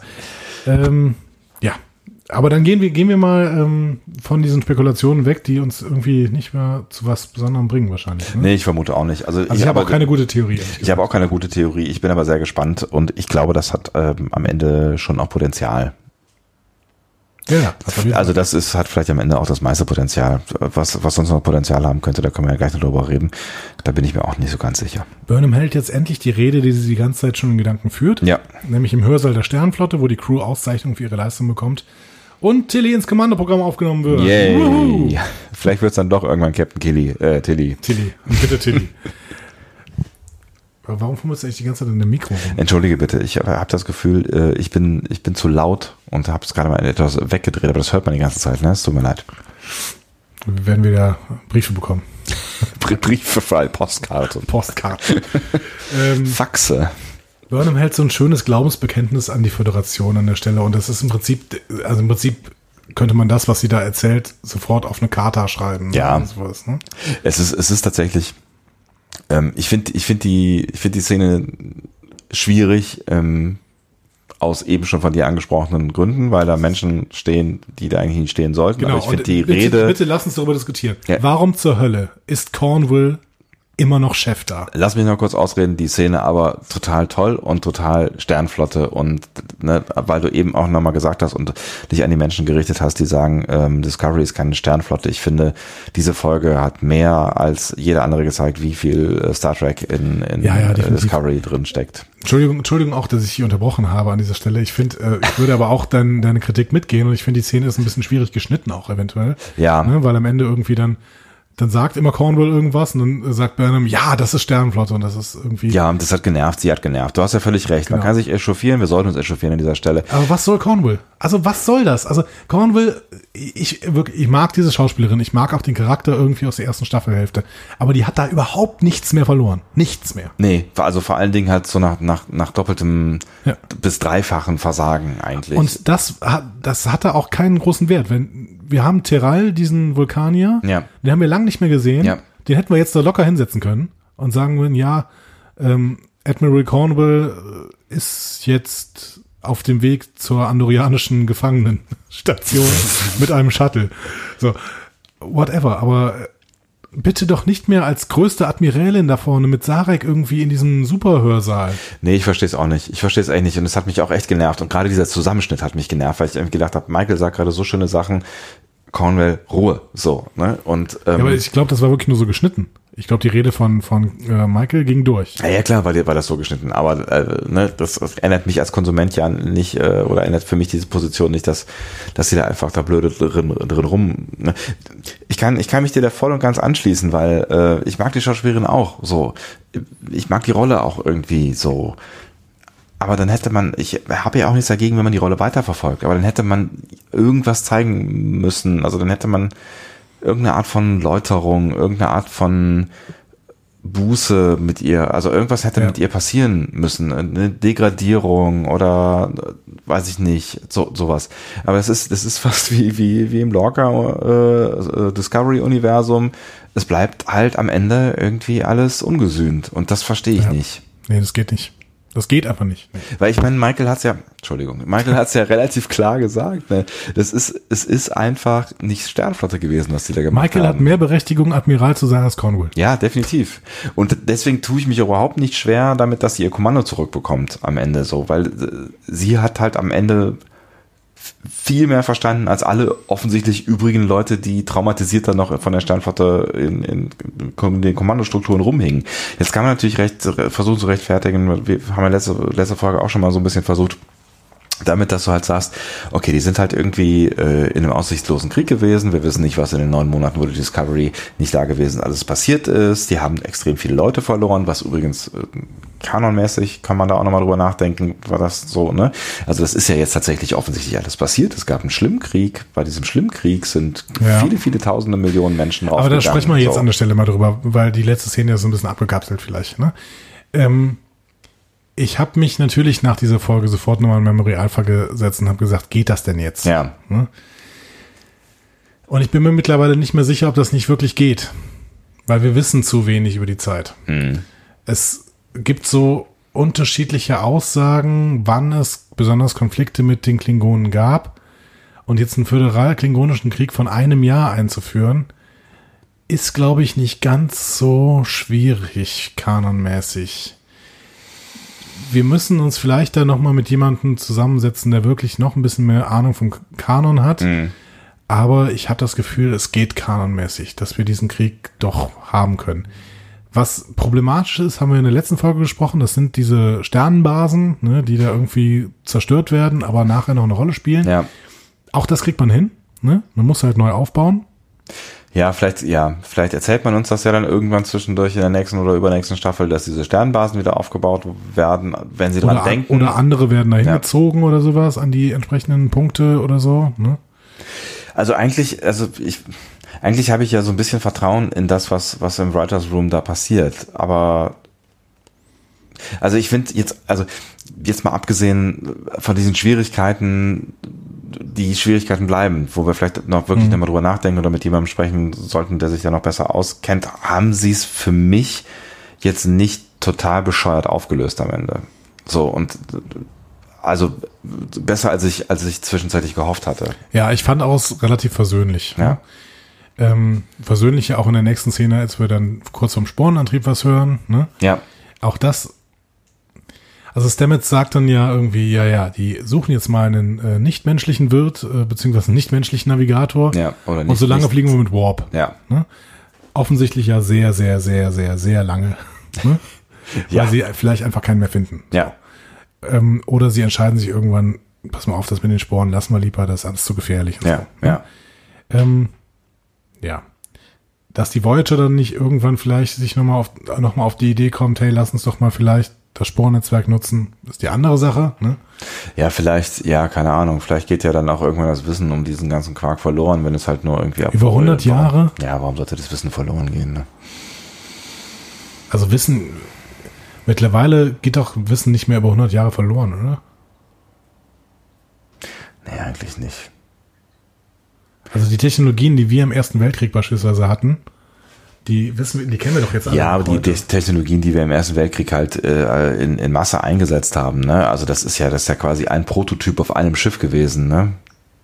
Aber gut, ich meine, das ist trotzdem, wird es, würde mich wundern, wenn das nicht in irgendeiner Sternflotten, was auch immer, Science Base, bla, ja, und die haben ja irgendwann auch mal gesagt, wir entwickeln, wir versuchen das gerade in Serie zu entwickeln. Ja, ja stimmt schon. Da muss vielleicht, es muss noch was kommen. Ne? Es muss an bestimmten Stellen noch was kommen. Da zum Beispiel, ähm, aber vielleicht kriegen wir das irgendwie kanonmäßig rein. Wie gesagt, wir brauchen jetzt mal einen Kanon-Experten, vielleicht für den Staffelrückblick. Ja. Und vielleicht ist es auch so, dass am Ende einfach alles in Michaels Kopf stattgefunden hat nach drei Staffeln. Ein innerer Konflikt, den wir beobachtet haben. Ja. Genau. Vielleicht danke, Ronny. Ähm, wir, wir, sind schon in der letzten Szene quasi. Wir sind ne? schon in der letzten Szene. Acti ja. Acting Captain Zaru betritt die Brücke. Er sagt nochmal, Leute, ich bin Acting Captain. Ja, ja, nachdem er halt angekündigt wurde als Captain, quasi ja. Captain on Bridge. On the Und bridge. er befiehlt dann Detmar auf Warp zu gehen. Ja. Und äh, kurz danach erreichte Discovery aber einen Notruf. Föderationssignatur. Ist doch schön, wie das dann so reinkommt, ne? N, C, C, 17. Was hast du gedacht? Ich habe die ganze Zeit gedacht, nein, das machen sie jetzt nicht. Das hab, machen sie jetzt nicht. Hab, das machen sie doch nicht wirklich. Ja, bis ich die 17 gesehen, also bis, also bis da, ich glaube, es noch eine Null tatsächlich, ne? Und dann habe ich gedacht, na, sie machen es doch. Krass. Mega und sie sagen krass. dann, es ist Captain Pike, die Enterprise und die Enterprise-Hymne sitzt ein. Ich habe schon wieder Gänsehaut. ja, ich also, auch. Ähm, es, war, es war schon krass. Ja. Ähm, erstmal. Ich fand's sah unfassbar toll aus. Es sah wundertoll aus. Und also ich habe noch nie so eine gute Enterprise gesehen, so eine schöne. Ja. Ne? Und, und auch die, die Perspektive, ne? Also das ist ja, das war ja quasi wie, wie eine Pilotfolge oder so, ja. ne? So von oben herab zieht sie dann so da vorbei. Richtig, richtig gut sah das aus. Die Musik war toll. Mhm. Auch zwar interessant, dass Discovery ähm, die, die, die erste Staffel quasi mit dem Enterprise-Thema endet. Wird. Ja. Es ist Karneval. Es ist immer noch Karneval. Ignoriere das, Andi. Ähm, aber äh, toll. Also ich fand es total toll und habe mich trotzdem gefragt, was soll das jetzt? Und ja. es gibt Probleme. Und es gibt natürlich Probleme. Natürlich gibt es Probleme, keine Frage. Aber ja, also da hat, da hat, da hat mich mein, mein, da hat mein kleines Fanboy-Herz natürlich ja, es war ja auch eine Fanboy-Szene. Ne, genau, gelacht und geleuchtet und, und ähm, alles andere äh, wollte ich, wollte ich, über alles andere wollte ich in, an der Stelle überhaupt gar nicht nachdenken. Also ich weiß nicht, ob ihr da draußen jetzt schon Aftertrack gesehen habt. Ich habe es noch nicht gesehen, aber ich habe eben gehört, dass die Autoren bei Aftertrack gesagt haben, dass Akiva Goldsman unbedingt wollte, und das hat er wohl denen die ganze Staffel schon über erzählt, und am Ende treffen sich Discovery und Enterprise. Mhm. Und, und ohne dass der Writers Room halt äh, wusste, was sie daraus jetzt machen. Er hat wohl lange Zeit gesagt, ja, ja, machen wir, klar, irgendwie, ne? irgendwie so. Keeper, mein Gott. Er wollte das unbedingt. Mhm. So, und ähm, ich finde, es wirkt auch völlig so, dass die Staffel im Prinzip abgeschlossen geschrieben worden ist. Ja. Ne? Und man die, man die Serie jetzt hier auch aufhören hätte können. Ja, hätte ne? man so. ganz locker aufhören lassen. Also, also die zwei Szenen, diese Szene, dass Sarek sagt, so, wir fliegen jetzt mal nach Vulkan und holen euren neuen Captain. Und die letzte Szene, wenn die weg gewesen wären, dann wäre diese Serie jetzt fertig gewesen. Ja. So. Wäre vielleicht auch nicht so ein total schlechter Move gewesen, dann wirklich eine Anthology-Serie daraus zu machen. Dieses hier als abgeschlossene Geschichte und dann äh, kriegst du ja. danach irgendwas anderes. Aber jetzt, sehen, jetzt gehen wir weiter mit dieser Crew, die uns auch ins Herz gewachsen ist. Warum nicht? Ja. Und treffen jetzt Pike. Ja, vermutlich, ne? Das ist halt so die Frage, was jetzt ja, da machen. kommen sie auch nicht mehr drum rum, oder? Und dann im Prinzip auch nicht um Spock. Eigentlich nicht, ja. Hm. Ja, ob das jetzt so cool ist und ob ich das so cool finde und ob das so cool wird, weiß ich nicht. Das, kommt das ja ist sehr gefährlich, ne? Ja, es ist halt so die Frage, wie groß sie es jetzt machen am Ende, ne? Ja. Vielleicht machen sie es ja auch ganz klein. Ich weiß aber auch nicht, was die für ein Problem haben könnte. Ne? Also diese, diese Talos-Geschichte der Enterprise, die ist schon zwei Jahre, müsste die jetzt her sein, ne? weil die war 64 und ähm, wir müssen uns jetzt im Jahr 66 befinden, also 2266. Ähm, dementsprechend. Die können ja einfach irgendwie einen neuen Konflikt einführen. Es kann ja irgendwie sein, dass sie sich jetzt irgendeinen einen neuen Konflikt was immer das auch sein mag. Es ist ja auch nicht so unwahrscheinlich, dass sich die beiden besten Schiffe der Sternenflotte treffen. Ne? Ja, nee. Die Enterprise muss zu dieser Zeit ja schon das Flaggschiff sein. Und die Discovery ist das größte Forschungsschiff, offensichtlich. Ja. ja. Und es kann ja, ne, was weiß ich, also ich, vielleicht wird der, wird der Konflikt mit den Klingonen weitererzählt, vielleicht aber auch nicht. Also vielleicht gibt es auch eine ganz andere, vielleicht denken sich irgendwas ganz anderes aus und. Die Borg. Die Borg. Bitte nicht. Und ähm, die Enterprise dient es halt einfach dazu, kurz irgendwie diese Gefahrenlage einzuführen und verschwindet danach, äh, um Verstärkung zu holen. Oder so. Oder weil sie kaputt ist oder was auch immer.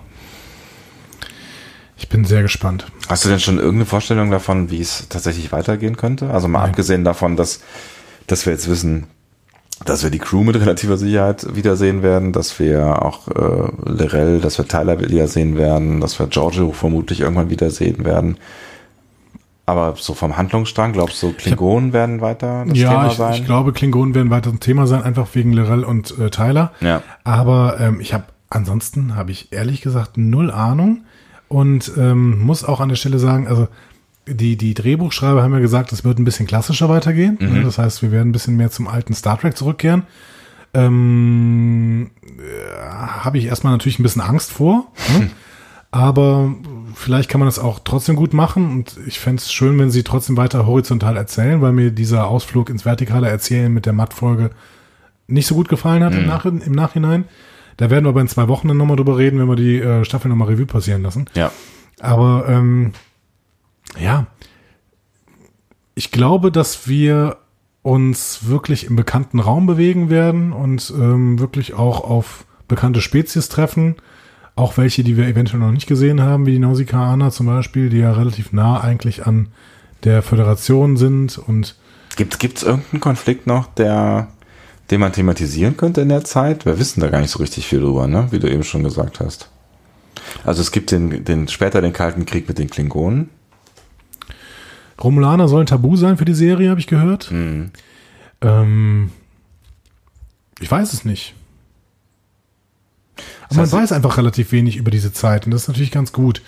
Aber sie haben natürlich auch nicht viel Zeit, weil in zehn Jahren kommt Kirk. Und ja. was wirklich Universumsveränderndes sollten sie jetzt nicht machen. So, nee. Ne? Und das haben sie mit dem Myzel-Netzwerk ja schon, also mit dem Sporenantrieb äh, also der, ja, da kann man schon, schon drüber diskutieren.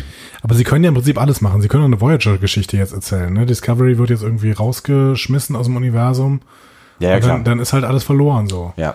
Das ist ja immer noch die gute, die gute Lösung, um in irgendeiner Weise so die Probleme im Kanon zu hinzukriegen. Ja, ne? so. ja, ja, klar. Ähm, wir müssen nicht, wir dürfen nicht vergessen, dass Giorgio noch irgendwo rumläuft. Ja, die wird sicher irgendeine eine, eine Rolle noch spielen, ja. Ja, muss sie. Naja. Es, es ist viel offen und ähm, ja, wir sprechen uns wieder Anfang 2019. So sieht es aus. Ja? Hast du, hast du denn jetzt vielleicht dann abschließend, ähm, hast du dich denn jetzt, jetzt geärgert äh, über die letzte Szene? Also, findest, also, also hast du dich mehr geärgert oder mehr gefreut? So im, im Nachhinein. Ich glaube, gefreut haben wir uns alle, als wir die, die gesehen haben. Also ist es gut, dass sich Goldsman durchgesetzt hat? Ja, das, das war eine gemeine Frage zum Ende, weil ich Goldsman halt irgendwie nicht mag. Ja, ich Aber, weiß. Ähm, ohne dass ich ihn kennen würde. Ähm, nee, ich, mich stört's nicht so sehr, wie ich gedacht hätte. Wenn man mir vorher gesagt hätte, ja, und wir sehen übrigens in der letzten Szene die Enterprise, hätte ich gesagt, boah, nee, bitte nicht. Hm. Im Endeffekt stört's mich jetzt nicht so sehr. Was mit dir? Ich bin, ja, ich bin sehr gespannt, wie, wie sie es auflösen werden und ob, ob sie irgendwie da cool mit umgehen, weil es halt auch irgendwie cheesy oder doof oder so werden kann, ne? Wobei ich jetzt sagen muss, dass die Charaktere, die wir halt von, von aus späteren Serien halt noch kennen, also sowas wie Sarek, ähm, den finde ich jetzt schon relativ natürlich in dieser Serie. So. Ja. Und ähm, wenn das dann halt auch vielleicht mit einem. Fühlt sich alles recht generisch an. Irgendwie, Ja. Ne? Hm. Wenn das mit Spike oder äh, Spike oder Pock, Pike oder Spock genauso funktioniert, äh, so be it. Aber ich, ich glaube, ich müsste das jetzt nicht haben, dass die ein, äh, für längere Zeit eine Rolle spielen im Plot. Hm. Also insofern fand ich den Moment schön und ja, ähm, bräuchte es aber nicht, dass, dass das jetzt irgendwie noch viel Bedeutung hat am Ende, dass die Enterprise da rumfliegt. Dann geh doch mal zu einem Fazit rüber. Ah, das ist tatsächlich. In meinem Kopf bildet sich auch mittlerweile eins, glaube Es ich. ist tatsächlich nicht so total, nicht so total trivial, weil ähm, ja am Ende, ich weiß gar nicht, ich, es gibt so, es gibt so viele Perspektiven, mit der man, äh, mit denen man auf die auf die Folge draufschauen kann. Ähm, als, als als einzelne Folge, als Staffelfinale, als als äh, Star Trek Folge, als ja die, die einzelne Dramaturgie quasi der der Folge. So, das ist wo fange ich denn an? Ähm, ich finde ich finde tatsächlich, dass die äh, Folge dramaturgisch und auch was Dialoge angeht, auch wenn du da ja eben schon hier und da ein bisschen Kritik geäußert äh, hast, in großen Teilen ähm, einen guten Job macht. Ich bin relativ froh, dass sie so ausgegangen ist, wie sie ausgegangen ist. Ähm, auch wenn ich nicht damit gerechnet hätte, dass wir da so einigermaßen gut rauskommen, ähm, ohne den von dir äh, mir in den Kopf gesetzten Zeitsprung. Es tut mir leid. Äh, ich habe wirklich gedacht, das wäre die einzige Rettung, um das irgendwie alles nochmal noch mal zu erklären. Jetzt haben wir natürlich ein paar Sachen, die wir irgendwie nicht so richtig erklärt haben und über die wir dann, wie du ja gerade auch schon gesagt hast, vielleicht auch nochmal etwas intensiver reden sollten. Ähm, aber für mich hat das soweit irgendwie alles ganz gut funktioniert. Den Mittelteil, ich fand nach wie vor tatsächlich die Szene, äh, diese, diesen ganzen, diesen ganzen Star Wars Teil, ähm, fand ich, fand ich, fand ich ein bisschen too much. Das hätte mir auch irgendwie, also die, die, diese Folge hat ganz viele Geschichten relativ kurz erzählt und hat es geschafft, f- viele Sachen echt zu raffen. Und genau den Punkt, der war mir einfach zu lang. Ich glaube, der, der, der hatte, der, der Goldsman hat einfach Bock, irgendwie diese Welt zu zeigen und da irgendwie unterwegs zu sein in der, äh, dieser komischen, zwielichtigen, was auch immer Welt. Hätte ich nicht in dieser epischen Länge gebraucht tatsächlich, weil ich finde, darunter hat so ein bisschen der Rest gelitten. Mir ging es am Ende ein bisschen zu hoppla hopp. Ne, haben wir eben auch schon drüber gesprochen. Die Lösung ist relativ, also gerade dieser ganze Lirel-Part war mir einfach so zu eine Spur zu fix erzählt ähm, und da hätte man für mein Gefühl, weil es jetzt auch der Spannung gar nicht so gut getan hat, diesen ähm, diesen Kantiner Mittelteil wegpacken können oder kürzer machen können, weil wenn da jetzt halt total viel passiert wäre, wenn da jetzt ein Spannungsbogen total mega hochgehalten worden wäre über über irgendwie ein paar Minuten von mir aus, aber da ist ja eigentlich der Spannungsbogen ist ja gar nicht da. So, weißt du, es passiert ja gar nichts. Also es passiert so ein bisschen was zwischen Michael und Tyler. Es passiert so ein bisschen was in Michael. Das ist für mich die wichtigste Szene, wo Ja. Michael halt begreift, vielleicht auch die wichtigste Szene der Folge, vielleicht sogar die wichtigste Szene der Staffel. You never know. Aber das ist so der der der Moment, wo sie halt irgendwie eine rafft, was ihre Menschlichkeit wert ist. So, ähm, die finde ich auch stark die Szene. Aber alles drumherum, da passiert ja eigentlich nichts. Also die suchen alle irgendwie grob nach, nach Informationen und so. Also dramaturgisch finde ich auch nicht, überhaupt nicht rechtfertigt, dass, dass das alles so lang ist. Lange Rede, kurzer Sinn. Ähm, ich finde leider, dass da, also durch, durch diesen Part die Folge ein bisschen an Qualität verliert. Finde aber trotzdem, dass es eine unglaublich gute Folge ist und das schon auch, weil mich dann am Ende doch so dieses ganze Star Trek-Gefühl einlullt. Das, das, das macht mir schon sehr viel Spaß, auch so diesen, diesen Change in, in Michael zu sehen und dann hinterher diese Rede und auch das eingebettet in die Rede, das finde ich echt sehr schön. Ähm, deswegen halte ich es für eine gute Folge, trotz der Knackpunkte, die wir angesprochen haben. Und für mich sind die größten Knackpunkte tatsächlich am Ende die Auflösung ähm, des Konflikts mit den Klingonen und äh, kein Konflikt mit Cornwall. Also das sind so für mich die, die zwei größten Knackpunkte. Deswegen würde ich der Folge jetzt vielleicht keine Bestnote geben, aber sie hat mir schon sehr gut gefallen am Ende. Ich habe sie, schon, sie schon sehr gut, äh, sehr gerne, gerne gesehen und ich bin auch sehr froh am Ende darüber, dass sie mir das so erzählt hat, wie sie es mir erzählt hat, dieses Staffelfinale, weil ich damit gerechnet habe, dass, dass sie es deutlich, also dass sie es gegen die Wand fahren könnten. So. Und das haben sie nicht gemacht an der Stelle. Deswegen würde ich jetzt mal zu sowas wie einer 8,5 tendieren. Mhm. Ganz so hoch gehe ich nicht, aber mhm. ich werde mich auch nicht mehr äh, groß ausbreiten, denn du hast ganz viel schon gesagt. Ähm, mich hat allerdings noch, mich haben noch ein paar andere Sachen gestört, nämlich die, diese sehr eindimensionale Zeichnung von, von Giorgio, die mich ja. wirklich genervt hat ja. in, in, einzelnen Passagen. Ähm, und auch, dass, dass ähm, die Klingonen viel zu einfach aufgelöst worden ist, das sind, hast du schon gesagt. Ähm, die Atmosphäre auf ähm, in, in dieser Embassy äh, fand ich nicht so schlecht. Die hat mir eigentlich ganz gut gefallen. Mhm. Ähm, da waren auch ein paar schöne Details drin. Ähm, ja, aber es ging im Endeffekt, manche Sachen gingen einfach zu einfach und manchmal war ein bisschen zu viel Pathos, den es gar nicht gebraucht hätte, weil die stärkere Szene von Michael war im Prinzip die, wo sie Tyler mal eben gerade das Föderationsbekenntnis erklärt und nicht diese große Pathosrede im Hörsaal. Also, nee. Ähm, wo mich eben dann auch nochmal Cornwall besonders gestört hatte. Das heißt, ich gehe ein bisschen äh, drunter, ähm, bin aber ähm, sicherlich noch mal höher als letzte Woche und ähm, lande dann auch beim schönen Abschluss mit, mit einer ja, 7,5 bis, äh, 7,5 bis 8 hätte ich jetzt gesagt. 7,5 hm. lasse ich es bei. Ähm, reicht mir, ähm, um zu sagen, die haben es relativ versöhnlich zu Ende gebracht. Also ich fand's, ähm, finde das jetzt auch nicht so tragisch und muss jetzt, es musste jetzt auch kein Staffelfinale mit einer, mit einer 9,5 sein oder sowas wie, wie Despite Yourself, die ich, die ich weiterhin als eine der besten Folgen sicherlich der Staffel sehe. Ja, ähm, definitiv, ja, ja. Vielleicht sogar die beste ähm, mit, mit Choose Your Pain noch. Ähm, ja, genau. Aber da ähm, werden wir auch nochmal in dem Staffelrückblick vielleicht in der nächsten Woche drüber, oder in zwei Wochen drüber reden. Ja.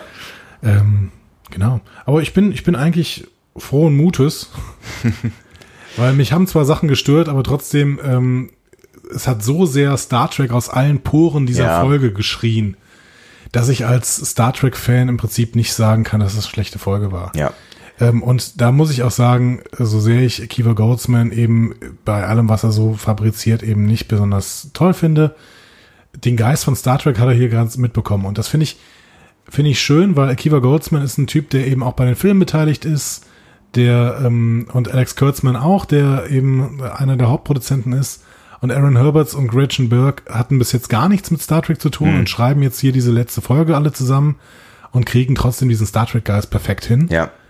Ich weiß nicht, ob das der Einfluss von Rod Roddenberry ist, aber auf jeden Fall kann man ihnen dann sagen, das haben sie toll hinbekommen. Und das, ähm, da musste man Hoffnung haben. Ja. So. Ja, das lässt mich auch auf jeden Fall so ein bisschen entspannter auf die, auf die zweite Staffel schauen, auch wenn ich keine Ahnung habe, wie es, wie es da jetzt äh, plotmäßig weitergehen wird, habe ich das Gefühl, dass sie zumindest nicht vergessen haben, wo diese Serie herkommt. Nach genau, dieser Folge genau. ist ja doch echt einigermaßen besänftigt. Und wie gesagt, also wir haben ja schon, also ich glaube, wir, hat, wir hatten schon an der einen oder anderen Stelle äh, Schreckensszenarien vor Augen, wie das alles auch wirklich ordentlich an die Wand hätte sich selber fahren können. Und das ist günstigerweise nicht Allerdings, passiert. Ja. Genau. Und der Zeitsprung wurde vermieden, der, den ich lange zwar für die äh, beste Lösung gehalten hätte, um den Kanon irgendwie zu retten. Ja. Aber der ja auch ein ganz schlimmes Ding für die für den Writers Room gewesen wäre. Ne? So nach dem Motto, okay, wir haben keine Lösung mehr, lass schnell mal durch die Zeit springen, dann ist alles wieder gut. So. Ja, und es wäre ja auch irgendwie so ein bisschen dann, es ist ja immer so ein bisschen so unbefriedigend für jemanden, der es guckt, weil am Ende ist halt alles nicht passiert, was du gesehen hast. Ne? Genau. So, und das ist halt irgendwie. Ja, und du kannst halt auch nicht mehr drauf aufbauen. Ich meine, jetzt haben sie, jetzt haben sie ein paar Probleme mit, ähm, mit dem einen oder anderen Plot, den man vielleicht noch irgendwie erklären muss, aber sie können halt ähm, auf die Geschehnisse zurückgreifen, sie können auf Figuren zurückgreifen und das macht es ja vielleicht auch noch ein bisschen interessanter auch für uns dann hinterher zu gucken. Ja, Mensch, ja Mensch, eine Staffel Star Trek Discovery haben wir es miteinander ausgehalten, lieber Andi. Also ich kann an dieser Stelle schon mal sagen, mir hat es großen Spaß gemacht. Vielen Dank für diese 15 Folgen. Mir auch. Wir sind schon bei Folge 18, glaube ich. Ne? Ja, ich glaube, wir, wir, sind ein bisschen länger, genau. schon. Folge 18 oder 19 sogar. Und ähm, mir hat es auch großen Spaß gemacht. Wir werden das 2019, denke ich, äh, weiterführen. Ne? Ja, ich wüsste jetzt spontan nicht, was äh, alles genau. dazwischen kommen könnte, aber da müsste schon vieles dazwischen kommen. Ich habe große Lust, das weiterzumachen. Genau, irgendwie werden wir das hinkriegen, hoffentlich. Ähm, aber zwischendurch werdet ihr weiterhin von uns hören. Ähm, wie gesagt, in zwei Wochen machen wir erstmal weiter mit dem äh, Staffelrückblick. Staffelrückblick. Genau. Haben wir wieder was zusammen gesagt gerade? Ja, wir üben das. Ein Wort pro äh, Folge. Oder ein Satz. Ein Satz. Ein Satz pro Folge. Ähm, genau. Und dann machen wir auch noch irgendwie anders weiter und äh, da werden wir uns auch noch ein bisschen Konzepte überlegen und auch vielleicht mit euch mal drüber sprechen. Genau. Was wünscht ihr euch äh, denn von uns? Also wir haben ein paar Ideen. Wie gesagt, ähm, Lieblingsfolgen haben wir schon mal drauf, drauf angesprochen. Genau. Vielleicht aber auch mal so Einzelblicke ähm, auf Discovery, beispielsweise mal mit einem Wissenschaftler sprechen, mit einem Physiker oder sowas. Ja ähm, um da einfach mal ein bisschen, ähm, ja. Ja, vielleicht ein bisschen Futter dran zu kriegen. Genau. So, ne, das, das alles mal ein bisschen dicker zu machen. So. Ja. Genau. Ja, genau. Wenn ihr noch weitere Ideen habt, schreibt uns die. Schreibt uns auch gerne ein Feedback wieder auf discoverypanel.de oder auf die Kanäle bei Facebook, Twitter oder per E-Mail at info at discoverypanel.de. Genau, und, und, euer Feedback auch zu der letzten aktuellen Folge ähm, ist natürlich nicht vergeben. Ihr könnt uns auch gerne Feedback schreiben, wenn ihr jetzt irgendwie schon Eindruck zu der ganzen Staffel haben solltet. Das würden wir dann in unsere nächste Folge mit reinbasteln. Genau, ihr dürft uns da übrigens auch gerne äh, Audiobeiträge schicken. Ne? Also nehmt auch gerne einfach was auf mit Handy und schickt uns das per E-Mail zu. Genau, dann kann man das, wenn ihr möchtet, äh, mit einspielen. Warum eigentlich nicht? Genau. Es äh, schrieb einer im Chat schon vor geraumer Zeit. Er ist schlafen gegangen. so über zwei Stunden.